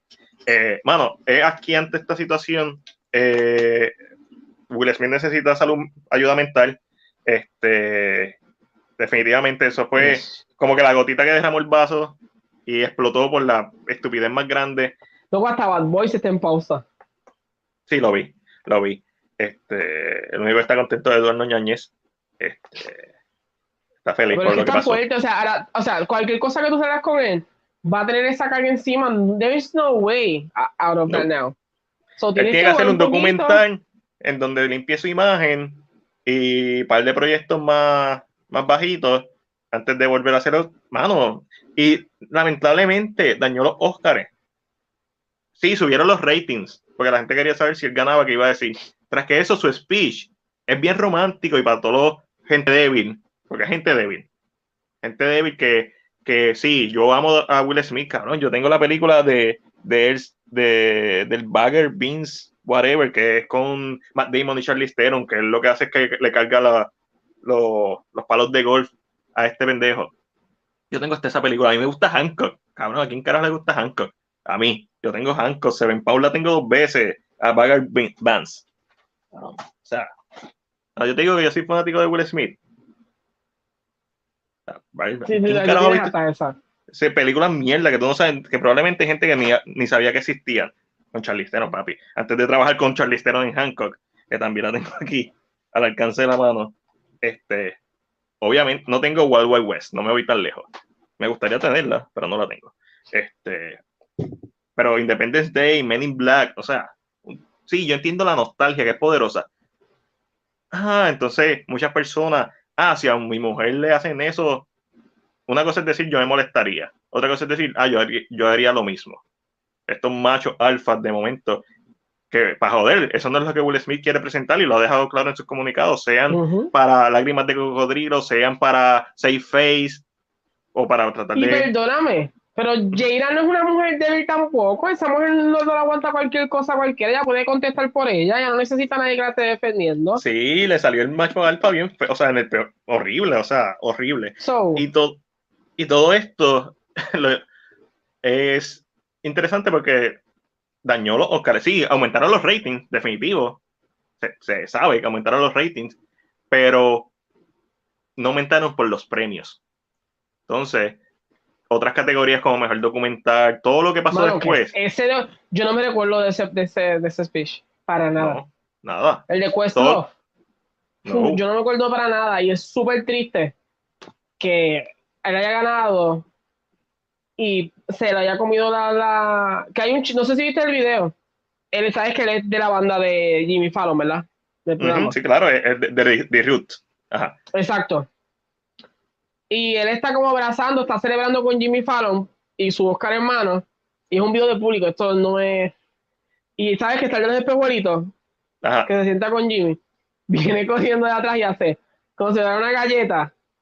Y Questlove muerto de la risa y yo. Él, no es amigo de Will Smith. Sí, pero están en, están en el momento. Luego, o sea, es que lo que tú dices, estaba manchado, la gente no estaba pendiente a quién iba a ganar. Eh, después salió de Godfather. Ganó después, ¿verdad? Sí, Jessica ganó después. Yo no me acuerdo de ese speech. Eh, Salió de Godfather. No me acuerdo qué pasó He ahí. imágenes. Mejor película. Se me fue coda. Mejor directora, Jim Campion, siendo una de las pocas mujeres que ha ganado. Ya, todo dijeron que sacó un papelito. Porque todo, todo el mundo estaba Sí, todas las cosas buenas que pasaron Le- en estos Oscars. Todo escrito. Aquí tú no vas a decir nada inventado. Lee el papel, Sí, bien, no. lee el papel. Eso fue porque el otro, creo que fue en el SAC que dijo como que a la Que dijo Williams, la como que, Williams. sí. Eh, ella dijo como que, ah, ustedes son bellas y las amo, pero ustedes no tienen que competir con hombres. Sí, como que. Diablo, bien, bien fuera de lugar, es verdad, pero bien fuera de lugar. parafraseo, hubiera dicho. Ya, ya, hubiera jugado, usado mejor el, el palabreo. Which is horrible. Sí, El hombre así. Ñañez, el hombre más Pero tal machista vez del mundo que va a interpretar a un personaje queer. Chris, es un personaje queer, no es No, transexual. no es trans. No, ¿sabes por qué lo sé? Porque le hicimos una entrevista a José Eduardo Verdés en El- Muy el Podcast, que, la Ajá, que es eh, protagonista de, de mi tío. Y Eric, yo estaba en backstage bregando en Stringer, ayudándolos a grabar la entrevista. Y Eric mencionó trans y el, y el, y el actor hizo hincapié de que no era trans, era queer.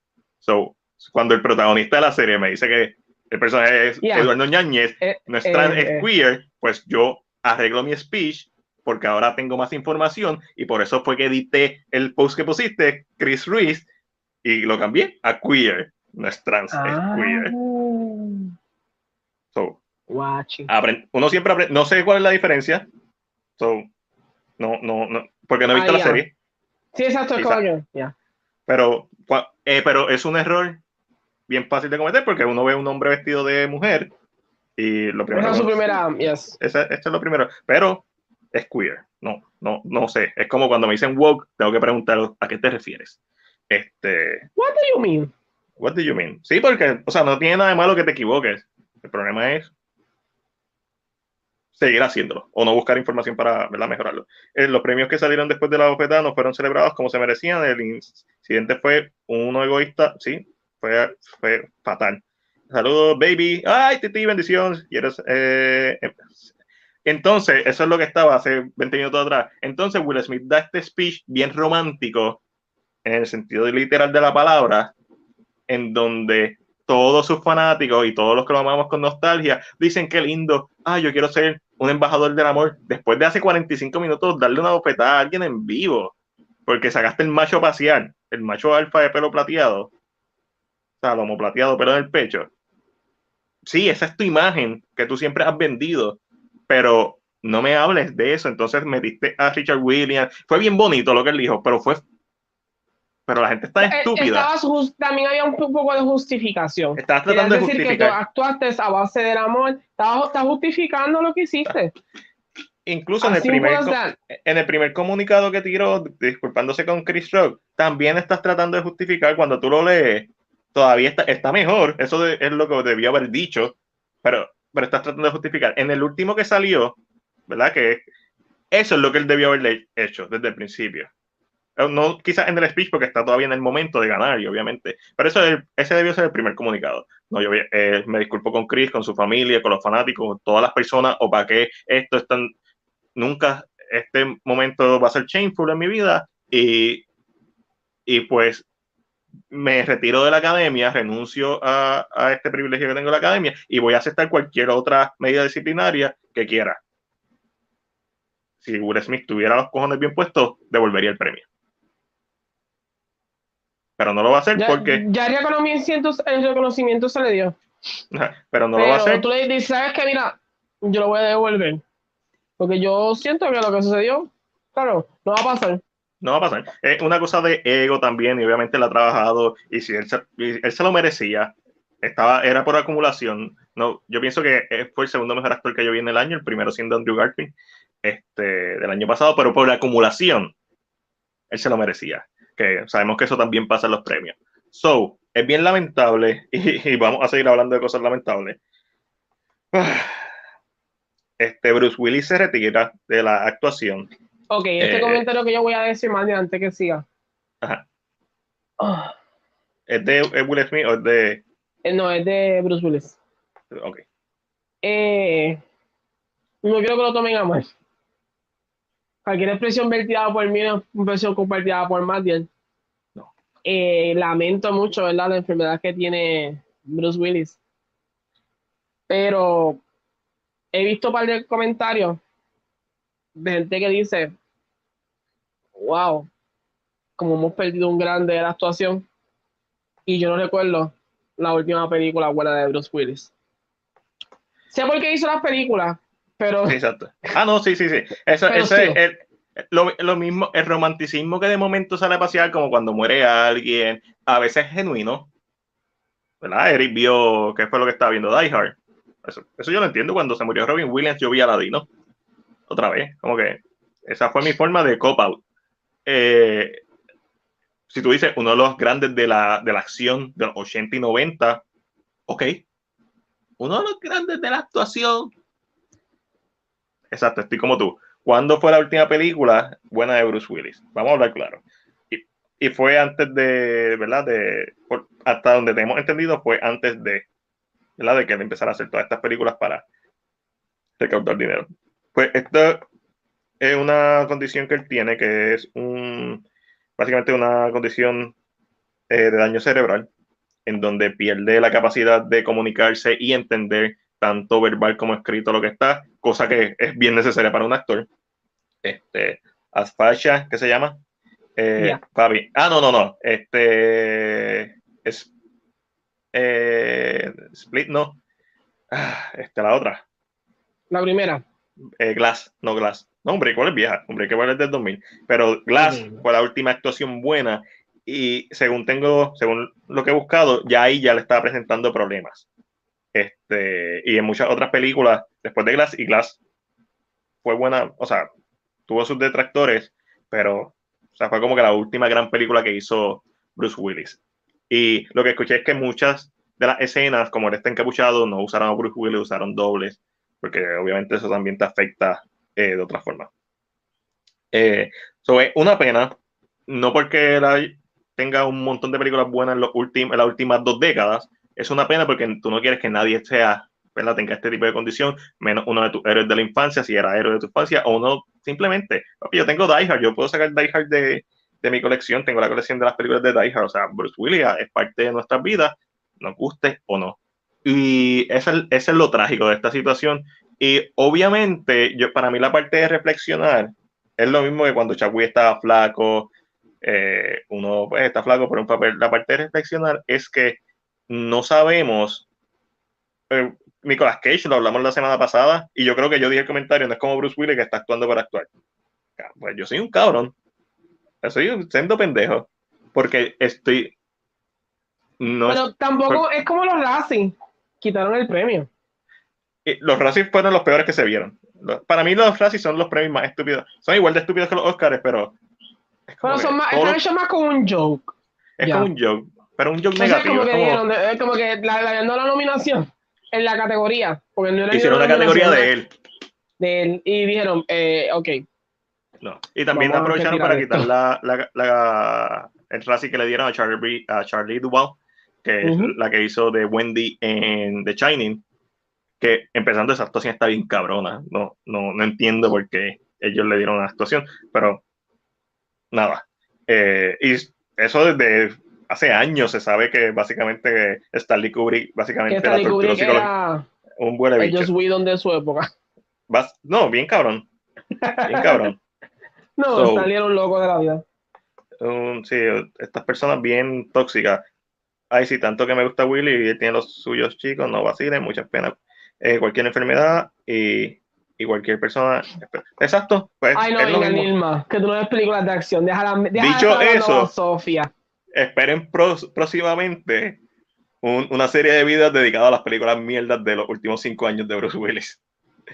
Porque ahora estoy interesado de verla. No para burlarme de él y eso, sino para. o sea, básicamente, estos trabajadores los cogió para generar dinero para su condición, para. Él tiene cinco hijos, con dos esposas diferentes, por lo que tengo entendido. so, para lo que le quede de, vida, o sea, que sea lo, ¿verdad? lo más próspero posible. So, admirable lo que hizo. Ahora sabemos por qué estaba haciendo tantas películas mierda y por qué quizás sus performances no eran los mejores y es porque estaba enfermo. Por otro lado, eh, Jim Carrey, ¿ves? nos quedamos en calvos. Jim Carrey dijo que también está pensando seriamente retirarse. Eh, no, ¿No sabía eso? Me acabo de enterar. Sí, eh, en, en la misma entrevista que lo de Will Smith. Eso es, ¿ves? No, no, no, fue, fue ah. Fue reciente. Obviamente le está. Pero por favor, que, posible- me termine una trilogía o una, una, Sí, eso es lo que estoy diciendo yo, película como- de Sonic. Y yo como que, ¿qué le va a pasar a Robotnik en esta película? yo necesito una parte 3. Y, pero una de las cosas que él dijo es básicamente, como terminó, él dijo, estoy pensando seriamente retirarme, este, si de la nada llega un libreto de oro, que algo que conecta conmigo y que creo que puede aportar algo a mí y al mundo, eh, sí, lo voy a hacer, no es que, pero lo estoy pensando seriamente. Y lo que dijo para mí fue, continuación de Batman. De Batman. de, de Sonic. Y lo que de dijo para mí fue Haciendo de otra de vez. Batman. Sí, este, pero lo, que- como terminó su, por lo menos como está escrito en el artículo, fue bien poderoso porque él dijo, I have enough, I have done enough, I am enough. Yo leí eso y se me pararon los pelos.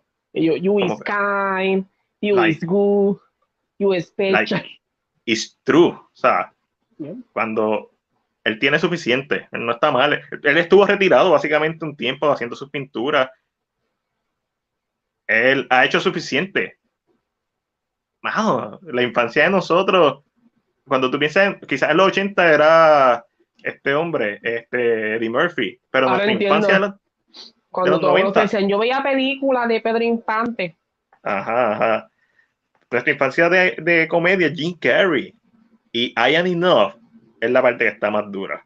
Porque cuando uno lo escucha hablar sin ningún tipo, Jim Carrey no es el tipo más, el tipo, es un tipo bien ex- expresivo, por decir algo.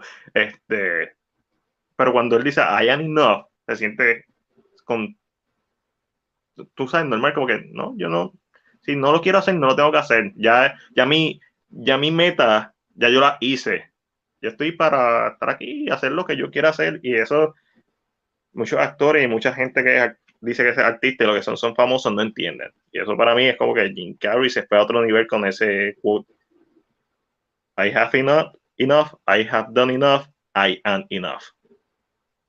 Ahí está. Eso es lo, lo, eh, es poderoso. Y estoy loco por ver Sonic 2. Eh, Yeah. ¿Qué carajo está pasando con Hollywood? Yo no sé, ¿verdad que sí? No sé si es Eh. que le hemos, le hemos permitido a estos artistas normalizarse, lo cual no me interesa su vida. Porque vamos Ajá. a ser sinceros, yo veo el cine porque quiero escapar de la vida mediocre que tengo. Escapismo, Ustedes como correcto. artistas no necesitan decirme que están pasando cosas personales en su vida. I don't care. I don't need that information. No, exacto. Por- no, pero fuera de chiste. Hollywood está bien fuerte, todo el mundo está como que. Yo sé que son humanos, pero. Pero, no, ¿Tú eh, que Miller chavos que necesita, necesita ayuda psicológica. no, ese Otro- sí está ya para. Ese está para que lo Ok. saquen ya de. La primera tú dices, ah, estaba borracho, eso puede pasar, bla, bla, no sabemos. Vimos el video, ok, alcohol, pero ya una segunda Ella vez. se lo lo- dice, yo creo, ¿verdad? Ya como que le. O no, ella no se lo dice.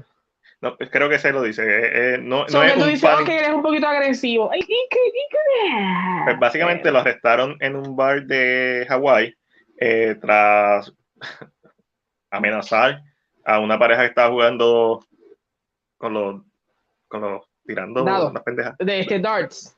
Darts. Sí, yo estaba pensando en dados y no, los dados son los de los cuadraditos. Eh, dardos. Dardos. Y después se puso a pelear con el manager y después básicamente interrumpiendo la paz, lo arrestaron. Qué bueno que lo arrestaron. Ojalá esta sea el wake up call. Normalmente no lo es, normalmente tienen que seguir pasando cosas más profundas. Normalmente tiene que irse a los Robert Downey Jr. es un artista que todavía está. O sea, está en producción. La premier de. Fantastic Beasts está, está en proceso, las premieres. Él no está porque estaba preso, él salió de fianza el mismo día, una chavería para lo que él tiene, lo que tuvo que prestar. Pero obviamente no lo permitieron en la premier de Fantastic Beasts, que nos Ah, invitaron, no, por pero no sacan a Credence, pero sacan a Johnny Depp. Váyanse a mamarse. Ah, no. Ah, no, papi. Yo, Johnny Depp también perdió, eh, tuvo un, Sí, una baja en el de- caso. Ya. Ok. Sí, pero, o sea, lo de Johnny Depp es más escrito y palabra. No es, no hay na- aquí hay un arresto, carajo. O sea, que hay una amenaza que él le hace una pareja que dice que lo va a enterrar. ajá, al garete. Y él lo deja y al otro. Ajá. Que vi la reacción de Grace de la película. Y me emociona un poco. ¿Por qué? No he visto nada. Porque dice, ¿verdad? Que lógicamente es un buen actua- una actuación. pero que hay tanta tensión sexual entre Dumbledore y Grindelwald porque Uh. puede pasar un cuchillo ahí. Pero, pero con Johnny hubiera estado a otro nivel también. Ay, Ok, ok, Matt Mickelson para mí es súper sexy. No, no, ¿sabes lo que pasa? Max pega más con ese con ese Albus. Eso es Ok, claro. ok, ok. mí. Pero también el personaje de Johnny presenta un reto para lo visual que es este Albus. Albus se ve muy, muy, muy en su cuerpo, Muy muy, modesto. muy serio. Pero los opuestos se atraen. Por eso, los dos funcionan porque entenderías por qué Max y él funcionarían, pero con Johnny Depp te crea esta idea de que, ok, cuando lo vio de joven, él sentía esta chispa de algo tan diferente a él que, que se le va, uf, pero leí, o sea, según lo que dice, es más, te lo voy a leer, lo que dice Grace, porque ahora Grace es mi amiga, yo estoy esperando, ah, sí, aunque se me dé un autógrafo, una foto, Escribe, a lo mejor te da un reply.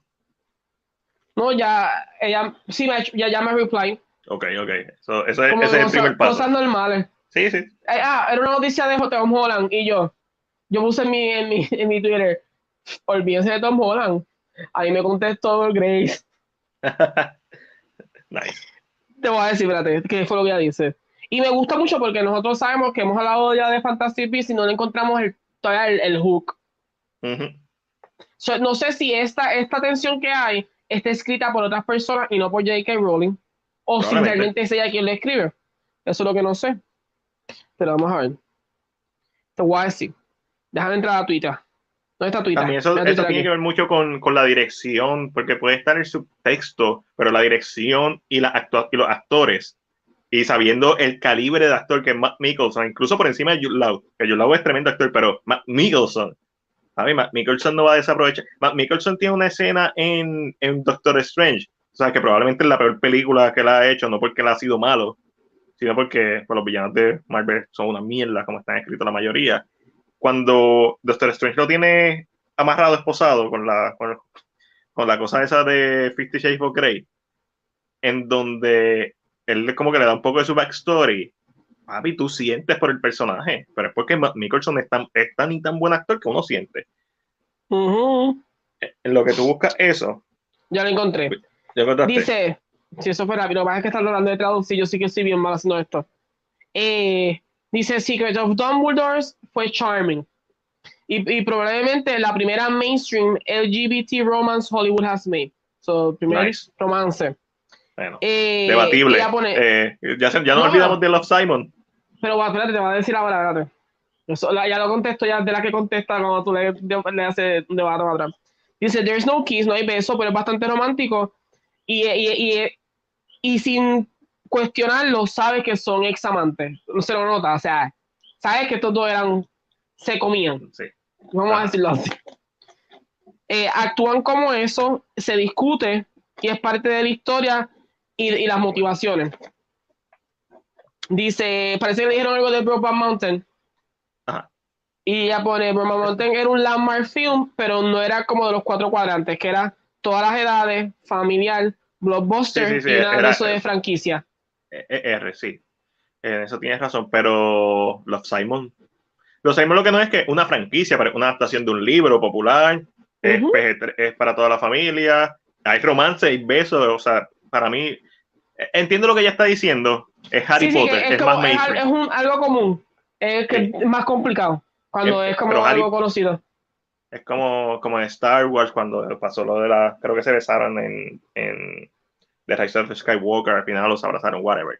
Este, y la gente So, se molestó porque Vi esto, yo no tenía mucha motivación para verla. Pero Ah, pues el- ah, no, fue, fue directo que me invitaron, pero el lunes. ah, ah, perdón. no, porque Este, fue un- directo. déjame darle pausa a esto, que hay una conversación con Matías.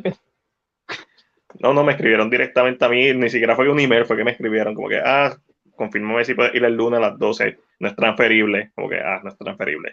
Diablo, el lunes a las 12. Jesus Sí, papi. Sí, no, la respuesta es no, no voy ¿Cómo que no es transferible? Si me No, no lo bien, No, no, pero fue, fue- por eso te digo que no fue que me enviaron un email, ni siquiera me enviaron un email a mí. Fue que me escribieron directamente por WhatsApp. Este, Wow. sí, ¿Sabes qué? No, a ver sus peli- No, no, no voy a decir Ey, nada. la ves conmigo, tranquilo. No quiero. juntos. ¿Sabes qué? El mismo, el, espérate, es el lunes. el lunes. Voy a ver la película de Teatro Bebe a la misma hora. No, la, la de Teatro Bebe el martes. Chico, no tenía que decir eso. Sí, Pero voy a decirle, voy a apoyar algo de aquí, olvídese este yo quiero ver la de teatro breve, me vaciló el trailer cuando lo vi. Yo también. Como que, este, ya mañana voy a ver Morbius. Sabes que la están pasando por la piedra y probablemente es mala, pero honestamente Venom la primera es mala. Pero esa trashy movie que a mí me gusta, es como las películas de los principios de los 2000 que a mí me gusta. So, Mi expectativa es bien bajita con Morbius y es que sea un trashy movie que a mí me guste. Si es como eh, Let There Be Carnage, o si es como. está como. Está subiendo. Los fanáticos. A los fanáticos 16 y 66. Esto para mí me da eco de Venom. Venom, cuando los, empezaron a salir las críticas, la masacraron. Y cuando la gente la vio, la gente le gustó. Entonces he leído gente, si no te llama la atención, no la vayas a ver porque no te va a gustar, probablemente. Ya sea porque no te gusta el Leto, ya sea porque escuchaste que, que la película es mala y tiene ese vallas no la vayas a ver, no te va a gustar, le vas a encontrar todas las fallas. Eric le estaba mencionando ahorita que es como que cuando a la gente le gusta algo, por ejemplo, Moon Knight, dice bueno, ah, sí, es bueno. Y cuando le dicen, ah, y el CGI, ah, puede mejorar. Ese es un, no, si el CGI está malo, está malo, punto. Y hay que pasarlo por la piedra, ese aspecto, y recalcar que no, que está bueno. Pero cuando a la gente no le gusta algo, si el episodio de Knight hubiera sido malo, hubieran jodido y se hubieran enfocado en el CGI, like, no, esto es una mierda, el CGI es una mierda, o sea, como que se arreguindan para seguir pateando el árbol caído. eso es lo que ha pasado con, no sé, porque la voy a ver mañana, o mañana te dejaré saber, pero yo la quiero ver, honestamente yo la quiero ver porque a mí me gusta el horror, me gustan los vampiros, entiendo la referencia a Drácula y a Nosferatus de la escena del barco, eh, he escuchado críticas que es como que eh, los anuncios que los vendieron quitaron esa escena, no hay ninguna referencia a Spider-Man, excepto las escenas post-crédito. Yo ya sé que la escena post-crédito, por lo menos una de ellas está online liqueada, he visto varias escenas que están ya en YouTube, como cuando empieza a utilizar sus poderes y bla, bla, No las he visto, sino que sé que me han salido y, y sé que es de alguien grabando en el cine. So, wow, Pocket, si así te gusta algo, ¿qué importa? A la gente le gusta Godzilla vs. Kong y eso es una mierda. A mí no me gustó, pero la gente, a mí no me gusta Aquaman. es una película entretenida por lo que es, pero a mí no me gusta Aquaman. Para mí, Aquaman. A la gente le gusta Zack Snyder Justice League. Eso es un masterpiece. Eso, es, eso es diferente. Si a ti no te gusta es porque tiene mal, mal gusto. No mentira. Mano, hay gente que le gusta Justice League 2017. That happened. No, no dejes que nadie critique. Yo no conozco a ninguno, pero. Papi, cuando tú lees los reviews de, de Rotten Tomatoes, es fucking hilarious. La mejor película de superhéroes del 2017. Este, Pero habrán cambiado los reviews. ¿Has hecho share search de si cambiaron No, no lo tengo que hacer porque fue un video que subieron, la semana pasada de alguien leyendo los reviews. So, deben estar oh. bastante actualizados. Ah, pero si esa es la opinión del momento, o sea, si eso fue lo que genuinamente sentiste, vamos, pues después está la, bien. opinión, pues, está bien yo la voy a ver mañana. También quiero, quiero ver eh, The Lost City, que es la de Sandra Bullock, Channing Tatum, y que sale en un cameo glorificado Brad Pitt. Y voy a tratar de ver el domingo lo que le pasó a Santiago. Este, porque probablemente no tenga ninguna otra oportunidad de verla en el cine. Eh, como esta, la única película puertorriqueña nominada a un Oscar. Y creo que es importante, ¿verdad?, que, que se vea. So, podemos ver todo. Yo voy a ver Morbius. Eh, eh, de los City y probablemente lo que le pasa a Santiago. O sea, y a lo mejor todas me gustan. O sea, probablemente si las tengo que criticar, las, tengo que criticar, pero, mano, es, de eso se trata el cine, de tú ir a verla, disfrutar y pues si algo es malo, es malo y si algo te gustó mucho, también lo es. Tienes que ir con, con los dos sacos, el de perder y el de ganar. Como Michael Bay, que recientemente dijo que si hay de su película Ambulance es una mierda. y no, en serio, eso, eso literalmente él está hablando, él está diciendo básicamente todo las explosiones, los carros virándose, todo lo que es práctico se ve real y esto da un sentido de peligro y lo puedes sentir porque es real, porque se está haciendo. y la mayoría de la película son trabajos de Stone, ¿verdad? De, de escenas de acción. Eh, hay un par de tomas en blue screen. Eh, hay, no hay mucho CGI y hay alguno que una mierda. literal, lo dijo así en la película. Hay unas par de tomas que no me gustan, pero, no sé, siendo honesto, eso está bien, eso pasa. Este, so, me parece bien cool ver a un director siendo honesto con su proyecto. Propio trabajo. Ambulance, exacto, diciendo, pues esto no me gusta y esto no es lo que yo espero. Y, y Michael Bay, Michael Bay hay que dársela.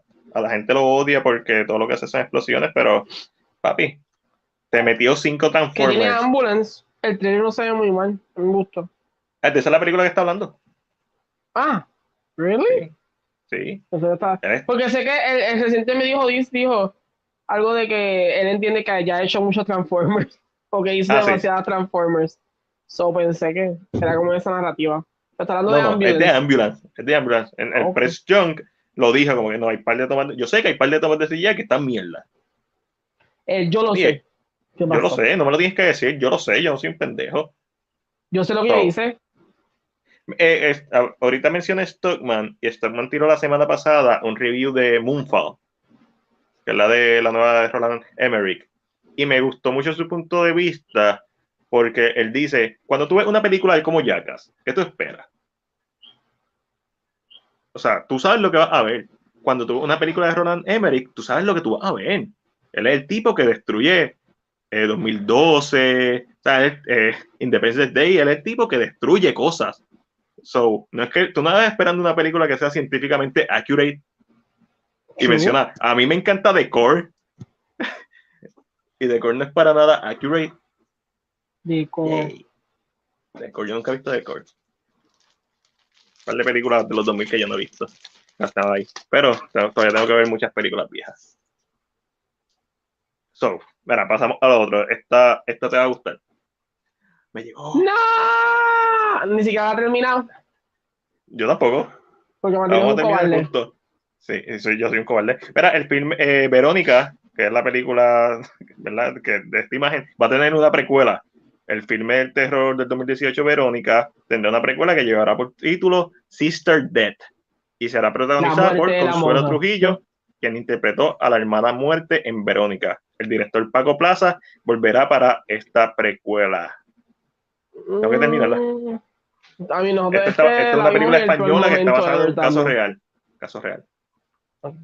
Pero la vimos en el peor momento ever. La pusimos y no, no, dijo. Mm, mm, esto como está, está muy intenso. como, y es, es, que los españoles en el horror graban, o sea, graban de una forma tan tan interesante, yo diría, como que la forma en que también los colores, I don't know what it is. So it was scary. Ese comienzo y no pasó nada y estábamos así. es como los japoneses en los 90 y principios de los 2000 que no es, no es una fórmula. Se salen de la fórmula y hacen algo nuevo y cuando es nuevo se siente genuino y da miedo. emociona.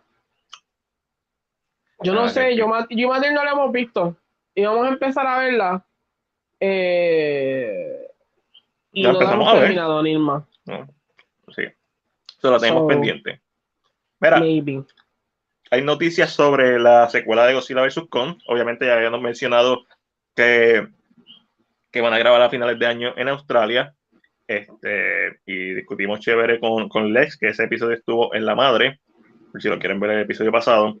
Pero, y creo que no sé si lo había mencionado, pero por lo menos este rumor ya yo lo había escuchado, que se espera que la próxima película dentro del Monsterverse sea Son of Kong. Ok, ok. ¿Hijo de King Kong? Obviamente esto ya existe una película. Vamos a ver el hijo de Kong. ¿Con quién? Ah, ¿con quién? Recuerda que estos monstruos, estos titanes no necesitan, o sea, Motra y Godzilla básicamente son pareja. Y Motra una mariposas. Sí, sí, sí, estos monstruos no necesitan. Lo que pasa es que estas películas son estúpidas, Ángel. Son como las de Roland Emmerich. Y mientras más siguen haciendo, más estúpidas se ponen. So, en King of the Monster, básicamente te explican que, que no, no se necesitan aparear con su misma especie porque ellos son básicamente titanes. Los titanes se pueden aparear entre ellos, lo cual no hace ningún tipo de sentido porque Godzilla 2014 establecen que los mutos es un hombre y una mujer y se tienen que aparear entre ellos. Es una estupidez. En la Godzilla que nosotros vimos que habían bebés Godzilla, ¿cómo, ya- cómo los bebés Godzilla habían nacido? Pues ya estaba preñada Ese Godzilla era mujer. Ajá, estaba preñada. y ya estaba, ya tenía los bebés. Correcto. Se autorreproducen como, hey, recuerda que esa Godzilla está inspirada en Jurassic Park, so life find a way. En, en Jurassic Park todos los dinosaurios son mujeres. Para que no se reproduzcan. para que no se reprodu no se puedan reproducir y como quiera se reproducen. So, Ok. wow. mira, Nirma, que no da miedo. Ajá. Y ella que ve Ah. tanta película de horror, ya que te va a dar miedo a ti. Cuando ella dice, no, que ya yo no le creo. Y ella dice, eso no pica. Y yo empiezo a llorar. sí, si cuando me dice no da miedo, yo estoy ya encejado en el cuarto así. No, Pero- no, no, gracias. La voy a ver a sí. las 12 del mediodía con todas las ventanas abiertas. Con todas las ventanas abiertas, eso es correcto. Y siguiendo hablando de, de Godzilla, pero pasando a Netflix y los demás, tengo, vamos, la serie Que Monarch. Deberías quitar, ¿sabes qué? Deberías quitar ese de Disney y poner el de Star Wars, que me encanta. Uy. La serie Monarch ha sido retrasada después de que. ¿Quién fue Paramount? No, no, Apple TV, yo creo que fue que la compró. Ha sido retrasada. Parece que hay problemas de, Yo de, de No, es que dirección. de, realmente Apple TV tenía una idea de hacer una idea de monstruo. Solo la compraron para aguantarla. a lo mejor yo he visto en, Evil. en- en los, en los videojuegos hace eso mucho, donde un estudio compra a otro, pero es para. Para controlar, para controlar lo que saquen. Correcto. Es correcto. Yo haría Este, lo mismo. so, Si tuviera chavos para comprar cosas. hablando de precuelas, porque Monarch se supone que saca una precuela, continuación de no sé si es continuación de Godzilla o una precuela de Godzilla, Eh, pero eh, HBO Max se encuentra en desarrollo de una, una precuela en serie de las películas de It, eh, se lleva por título por el momento Welcome to Derry, que el pueblo. Eso quiere decir que vamos a hablar lo que vemos en la, en la en la segunda parte. exacto, como que esta, esta historia de que lleva mucho tiempo pasando. Exacto. Y hay gente que dice, ah, pero es que ya vimos lo de los indígenas, pero es que no necesariamente se va a desarrollar en ese tiempo. Sea, y lleva muchos siglos en, en, en, ¿verdad? en ese lugar. So, puede ser interesante. Pues, me llama la atención. Y en nuestra sección dentro de Netflix y los demás, de A Long Time Ago in a Galaxy Paraguay, tenemos noticias eh, la producción de la serie de Star Wars basada en el High Republic va a comenzar producción este verano. So, eso está cool. Y había Ok. algo más. Ah, y, las, y la serie de No. Obi-Wan se retrasó. Cre- Creo que va a llegar dos días después, esa misma semana. Por lo menos el primer episodio, pero como no se va a retrasar dos días y la gente ya está esperando que fuera miércoles, va a empezar con dos episodios. So, Ok. como, Son mentiras, I- eso ya I it. planificado. ahí take it. Sí, de seguro. Está como que, So, "Jaja, dos episodios.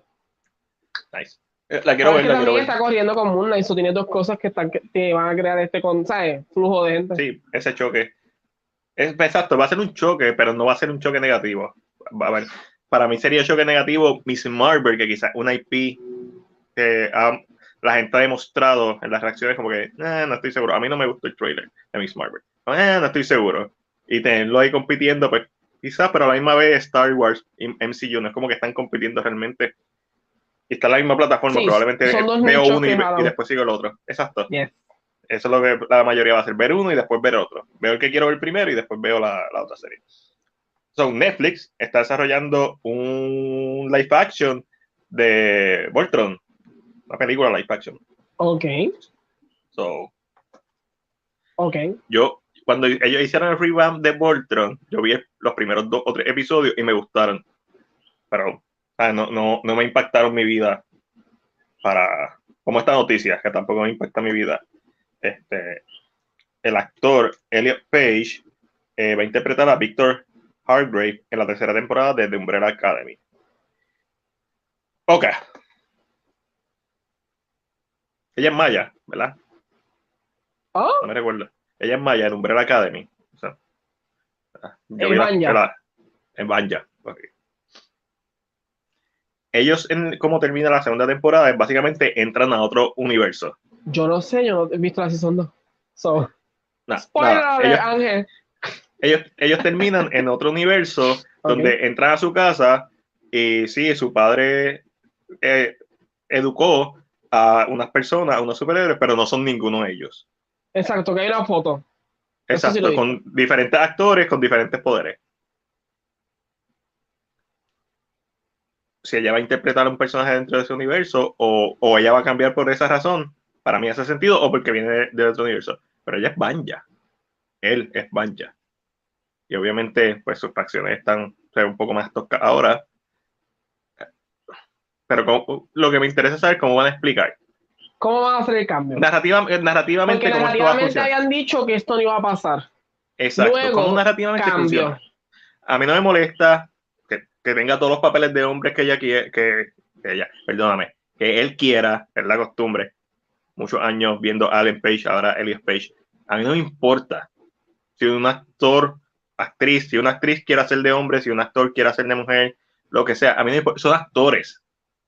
Yo no tengo ningún problema con eso. Eh, y a McKellen lo dijo mejor.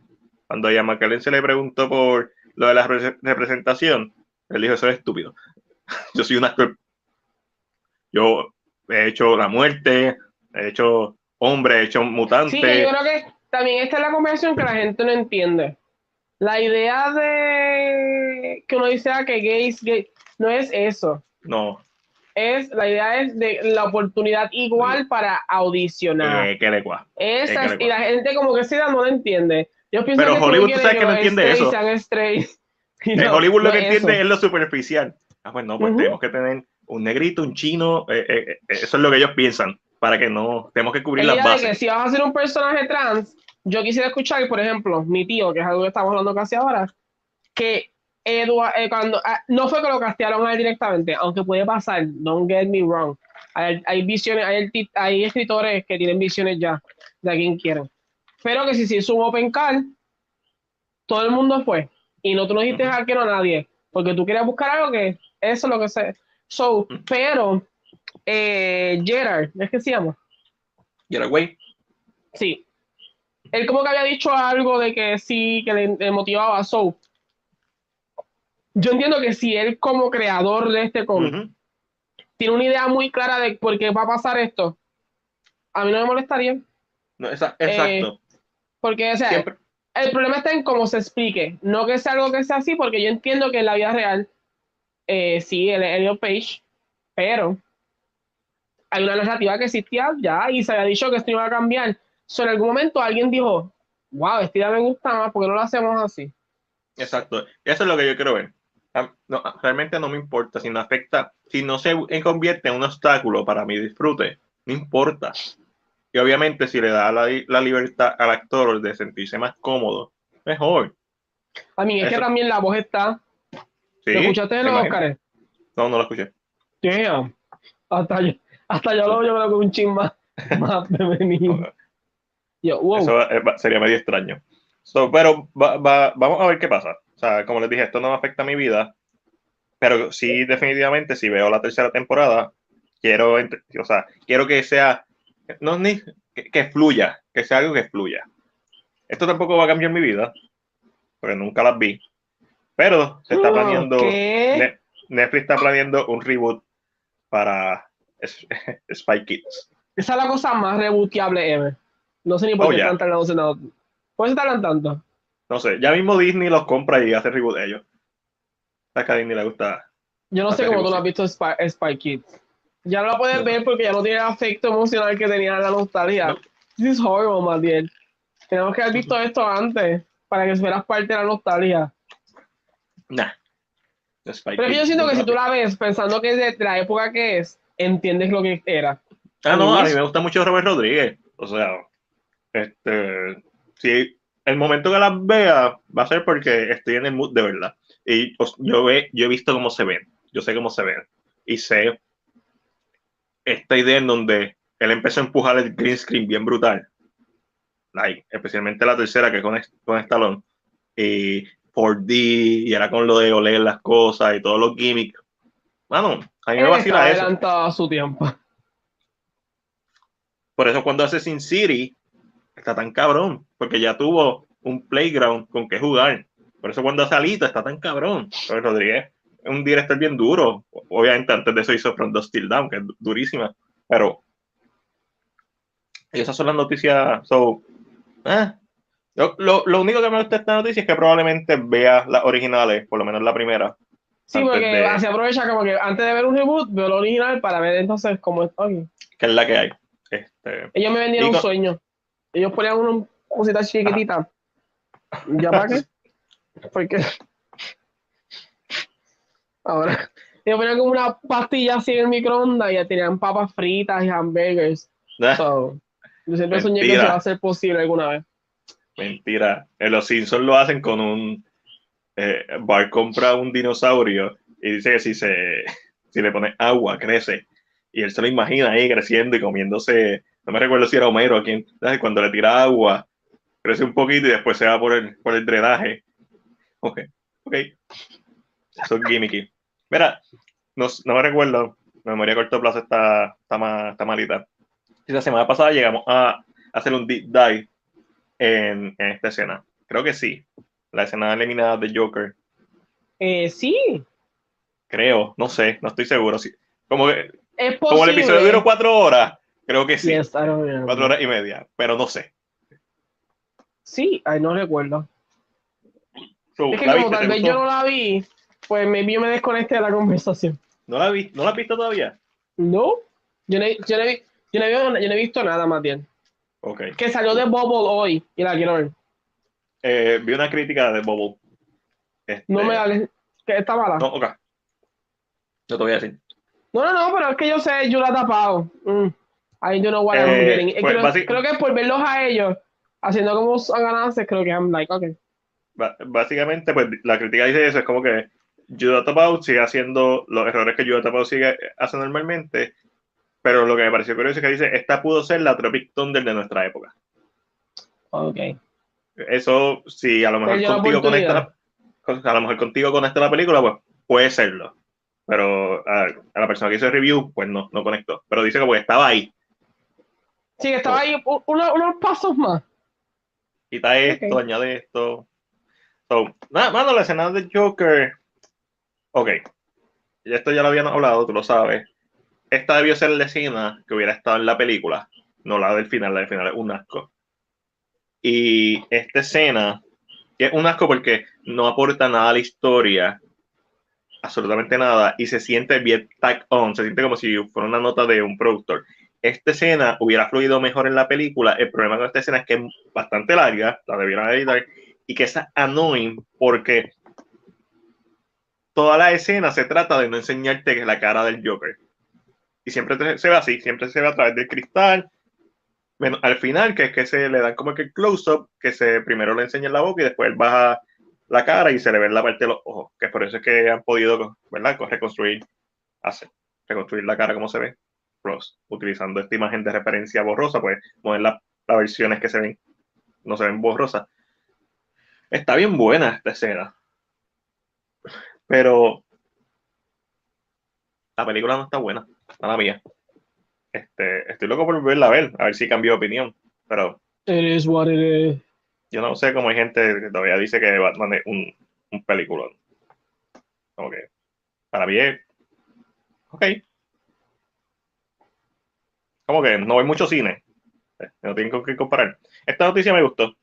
Misha Collins va a interpretar a Harvey Dent slash Two-Face ahí.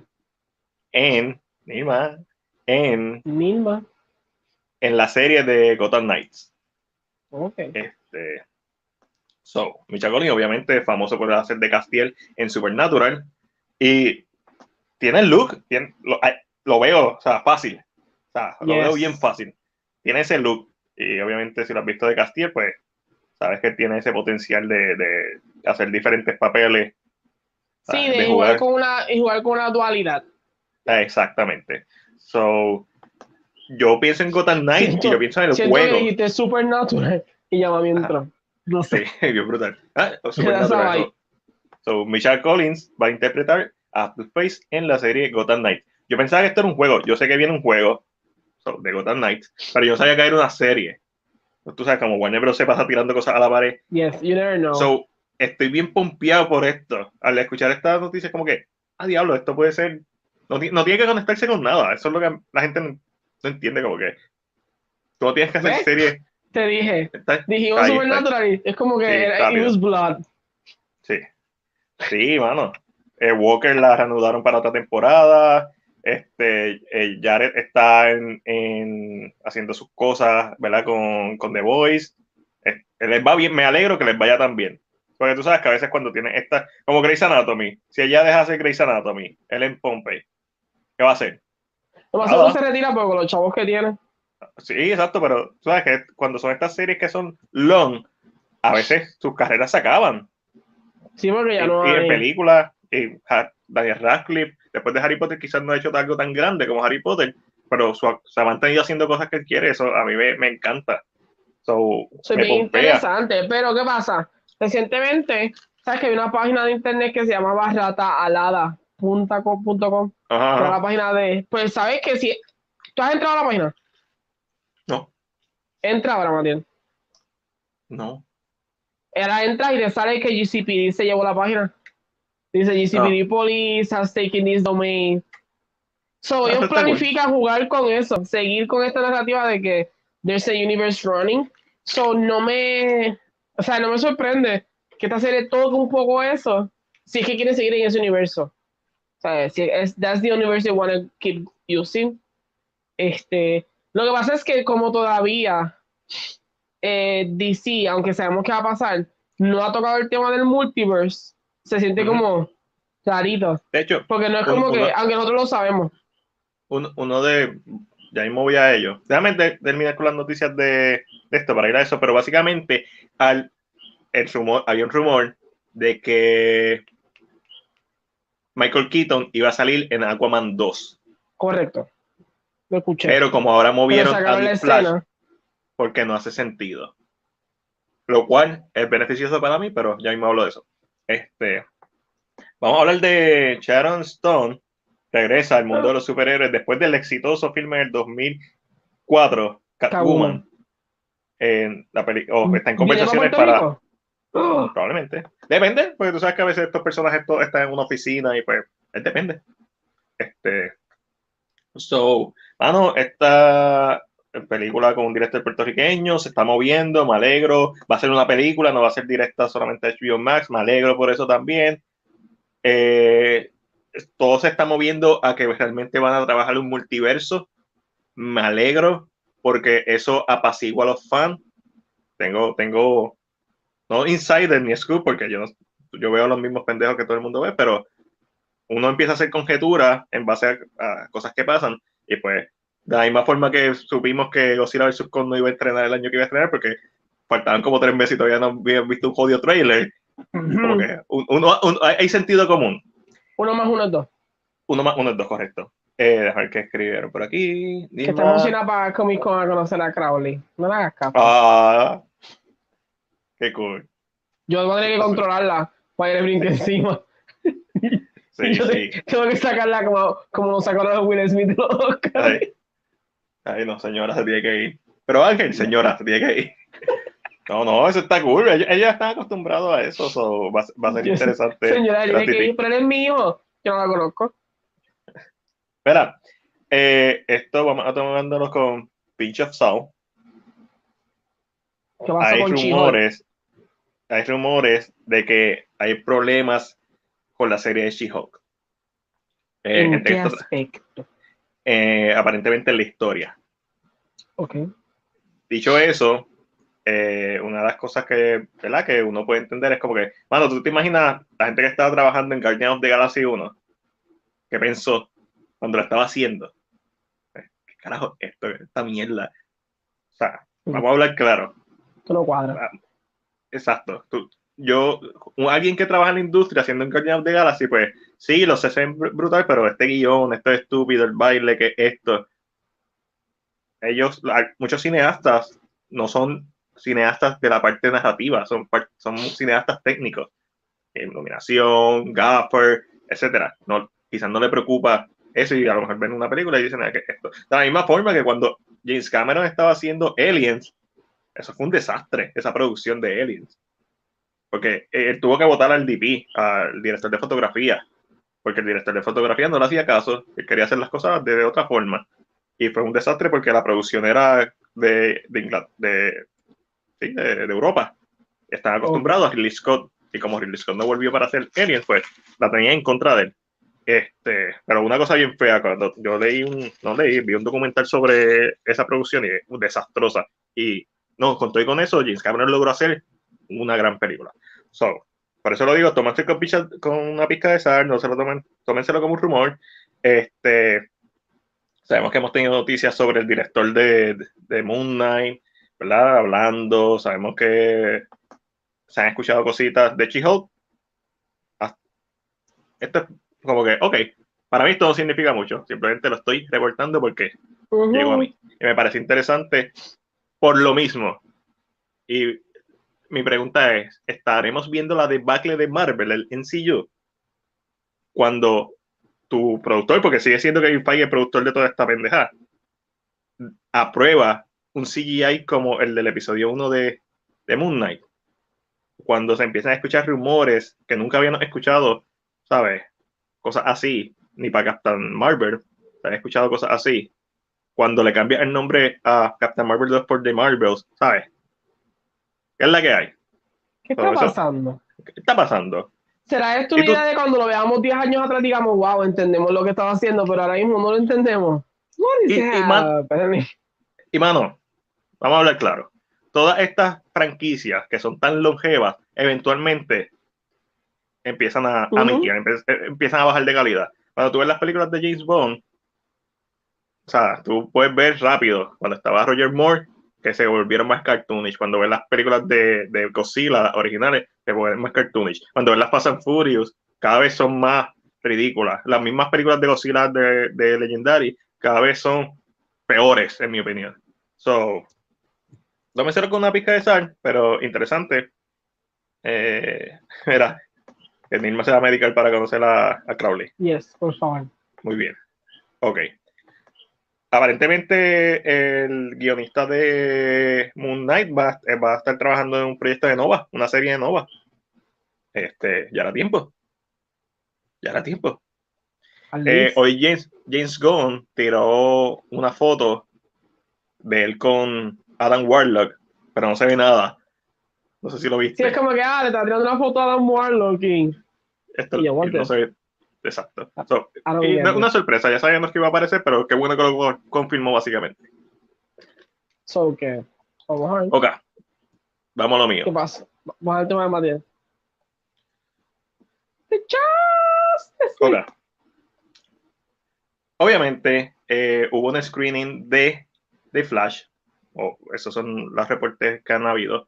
Y sabemos que se movieron todas las fechas, pero a diferencia del último screen de Flash, o de lo último que se sabía de Flash, que era que iban a matar a, a Ben Affleck en la película y que Henry Cavill lo iban a cortar y que iba a salir solamente una escena en un televisor y después cuando Flash hiciera toda la pendeja pues se iba a convertir en, eh, ella, o sea, Sacha Calle, se iba a convertir en, la Superman. Flash esté corriendo y también de actor. Ah, sí, no, no lo dudo. Eh, pues entre las cosas que confirmaron es que el villano va a ser el otro Flash de Ezra Miller, va a ser Reverse Flash el mismo. Este, también confirmaron que Ben Affleck en el último, ¿verdad? En el último screening no va a morir. Está casi muerto, por lo que yo escuché. Que, eso fue lo que dijo Grace. Que, apenas sobrevive. Este, a ver así. En una cama. Pero hay, eh, o sea, entre no sobrevivir a sobrevivir la pena, hay una gran diferencia dejando la puerta abierta para, para el Snyderverse. Este, y que sí, que, que, que, va a salir Shazam en la película. Y que sí, de que Michael Keaton va a seguir siendo el, el Batman canon de, ¿verdad? de lo que ellos quieren hacer. Pero para mí lo que deja claro esto es que claramente están dividiendo como que el Shazam Universe, que este es más colorido, más Aquaman, más Shazam, más Campy, más, más Marvel ok, hay multiverso. Pero el gran rumor es. Ah, el que Henry Cavill no sale en la película para nada, es por otro que escuché. Pero el gran rumor es que el plan a largo plazo es hacer Crisis on Infinite Earths. Ajá. Eso fue. Eso está difícil. Sí, y obviamente, no, es un, no es un arco tan fácil de montar. Obviamente lo hemos visto en la serie, pero obviamente estamos hablando. Vimos la versión Great Value en la serie. ¿Te gusta o no la serie? Esa es la versión Great Value porque es la versión que quizás tiene más tiempo para flesh out los personajes, pero presupuesto no está ahí. So, lo interesante de esto es que todo esto empieza a salir después de que la misma Grace en algún momento dijo que iba a morir, porque eso era lo que probablemente iba a pasar. Iba a morir Batman, y eso era el plan original, pero ahora sabemos que está el Fusion con Discovery, que va a ser en abril. Va a ser este mes, eh, ¿verdad? La integración de Discovery. Sabemos que, que se va gente, gente que estaba en poder que no tenía que estar, y sabemos que hay gente que está tratando de salvar su, sus puestos. Aunque esto pase, aunque se restaure Snyderverse, que por cierto vi a alguien que puso, pero no sé si alguien que está, que sabe. He visto que gente de Warner Bros. está pendiente, he visto a Snyder viendo cosas de la gente como que vi lo que pusiste, eh, vi una foto de Justin League de Snyder, de alguien que aparentemente vio el screening y al lado le puso una foto de la cámara Canon. eso es lo mejor, esa es la mejor movida que tú puedes hacer, que todo sea canon. ¿Por qué antagonizar a los fanáticos que quieren ver el Snyder o el Snyderverse. Pues, o sea, bueno, si tú estableces un multiverso, puedes hacer lo que tú quieras. Esa era una de nuestras quejas. era, lo que, era, lo que, siempre habíamos dicho de Marvel antes. Mm. Como que canoniza todo, forget it. Si lo canonizas, no tienes problema porque los fanáticos no te cogen mala voluntad porque es un multiverse, no tienes problema. Canoni eh, eh, desde ese es el próximo paso, canoniza todo. No tienes que usarlo, solo canonizaste. Pero está ahí. al público la idea de que si se quiere continuar algo, es, por, es posible porque es canon, es parte de la historia. Correcto. So, la buena noticia es esa. Si de esto es real, es que canonizaste el Snyderverse este, y lo tienes para jugar. Y si quieres hacer Crisis on Infinite Earth, lo puedes hacer eventualmente. Lo cual hace sentido. O sea, que en el universo de calle hay un Superman y el de Galgadot allá a este Henry. Eh, una de las cosas que escuché es que Calle va a ser la Superman de su universo, que no va a ser, ella va a ser hija de, de Rip, el rumor que se está, ¿verdad? Que siempre ha sonado. Ok, ok. Este universo, ella, es del mismo universo de, de Keaton. De Keaton, ya. Yeah. Aparentemente. Este, sí, que la realidad de que Keaton y Reeves eran superhéroes de su misma época. Correcto. de esta forma, de esta forma también la película de Batgirl no tiene tan mal sabor. O sea, hay muchas cosas que funcionan cuando haces que todo sea canon. Como es bien fácil. Ahora, vamos a hablar serio. Aquí puedes meter a Huntress fácil. Siendo amiga de calle, que, hija, que sea la hija de Catwoman y Bruce. I mean, you Exacto. So, ahora, hablando de, del Snyderverse. Aquí puede estar a Michelle Pfeiffer otra vez. Ajá, bello. Bello, eso sería tan bello. Yo, I mean, yo quiero que aparezca por algún lado, fuera el chiste. Sí, mi... Bueno, si usamos todo canon en la historia de la serie. Ella sobrevive. En el, periódico. O sea, en la historia de la serie es que no sé si lo. Que en parte sí es canon, porque vimos a veces era con Flash de, la serie. Pero cuando está en el universo, en el universo 89, el periodista abre el periódico y Selina Kyle está comprometida con Bruce Wayne. So, Exacto. Yo necesito ver a Michelle Pfeiffer otra vez. Sí, sí, mano, e, eso. ¿Llegaron a hacer el, el cómic del 89? Porque yo, sé que hicieron los de Adam West. Y sé que, y sé que la misma gente que hizo el. O, sé que hubieron gente que hacía cómics que propuso la idea de continuar el Burtonverse. Y la historia era con Catwoman y la continuación de Batman Returns. Y, y tú puedes ver arte de, y concepto y la historia que querían hacer estaba súper chévere. Este, con Robin Negro, porque iba a ser eh, uno de los Wyans. O sea, ok. Pero. No, hombre, que se me frizó. No, yo te, veo. ¿verdad? Sí, yo te me escuchas, pero no te escucho porque mi audio está en otro lado. Ah, ok. No, hombre. Okay. Dame un momentito. Oh, yeah. Mm, mm, mm, ¿Qué le pasó a la señal aquí? Me, me escucha, me escucha, me escucha que tengo la mañana, que tengo la fuerza, que tengo la mañana, que tengo la fuerza. Ay, no me escucha. No se ha ido porque tú me escuchas bien, ¿verdad? Soy yo el que. Sí, porque como el audio está en este teléfono. Ok. Recuerda que ahora no puedo escuchar. No escuchar. Eh, Entra y A sal. ver, ok, ya, ya. I should be Ya me back escucha. in 3, 2. Tú- Va a ir pendiente porque va a salir un recuadro vacío. Ok. Take it out. Ya. Ya. ¿Me escucha? Sí. Ok. So, pero hay que ser realista. De continuarse el Snyderverse, esto no va a ser algo que va a pasar inmediatamente. Ya hay unas producciones que están corriendo y hay unos planes que están corriendo. Tú dejar la puerta abierta es lo que nosotros los fanáticos, los fanáticos queríamos, los fanáticos de Snyder de lo que le estaba contando. Y es, es como ya está al frente a la puerta y con la puerta abierta. Ya está ahí. O sea, como que casi puede pasar.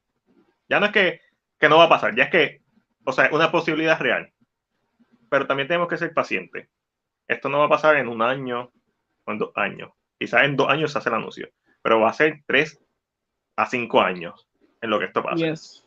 ¿Por qué? Porque Snyder tiene Army of the Dead encima, está produciendo, está haciendo Rebel Moon. Snyder está contento.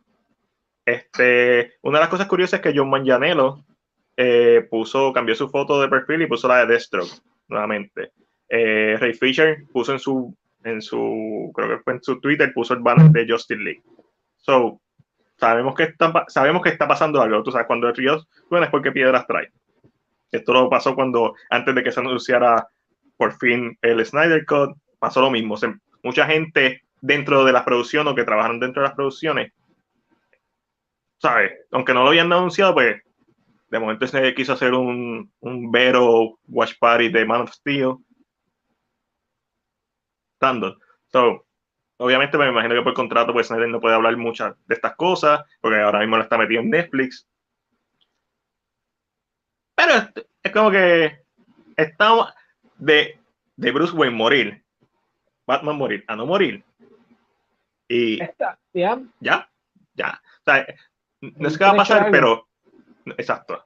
No es que va a pasar, pero. Pero estamos. Y tras ganar el Oscar al mejor momento, que eso fue una bofetada en la cara para los productores, que fue una de las primeras escenas que sacaron, porque no la entendieron, que tampoco los culpo, porque conceptualmente quizás esto es una idea que ellos nunca habían visto, a pesar de que Superman 77 lo hizo. Literalmente, darle, moverse bien rápido para. Eso fue un mejor homenaje a Superman de 77 que lo basura que hicieron en Wonder Woman 84, perdóname. O sea, retroceder el tiempo con velocidad. Yes. Like, like. So, eh, una excelente semana para los fanáticos de Snyder. Una horrible semana para los fanáticos de Will Smith. Este, por cierto, Deathstroke. De hecho, perdóname, está ahí. Will Smith siempre ha estado presente en este podcast. Chris me lo dejó. So, ahora soy el padre de. Wait, ¿No wait. Chris no me dejó nada. Sí, tus regalos, de, tus regalos, está aquí. Wait, una cosa es mis regalos. Otra No. cosa es que me haya dejado algo que sea de su posición. No, me dejó el siquiera Xbox de él. también. Y yo, Chris, tú estás aquí. Hello, hello. Chris, Chris. Y se cuenta temprano. You, sa- you asshole. Yo, yo- yo- ya mismo escribo en el chat de nosotros. Así estoy bien molesto. Bien nada, molesto y te va a que decir, dejaste "Ay, yo te dejé bien". regalos. Olvídate, no, un regalo no. No me dijo, es como si yo me fuera a ir. Yo te digo, Madiel, te dejo mi colección de Lord of the Rings. ¿La puedes odiar? Pues this is yours. Ajá. ¿Ves? No es lo mismo que Madiel. Estos son regalos para ti. Los compré pensando en ti. It's not the same. I'm Tengo una hurt. caja llena de cosas. Bye, no Tengo muchas saber cajas, actually. Me- trajo un, un, una, Me una imagino que tienes luces. todavía las cosas que tenía que regalar. No hay nada de cine Sí. PR que tiene en su casa. Sí, una caja llena de camisas de cine PR. Tengo, me trajo películas y Y en series que el no, Comic Con con una pistola de. como la, la que usé en el episodio que muere la esposa de Ned Flanders. La pistola ahí de, de presión de aire. Y yo, cada Oh, vez Bati- que vayan los muchachos a, a tirarse fotos, digo, ponte esta camisa para que te tiren foto conmigo. Cine PR. So, excelente semana este, para los fanáticos de Snyder, mala semana para los fanáticos de Will Smith. Ya, se acabó, se acabó el podcast, es todo. No hay más nada. Bye. Sayonara, people.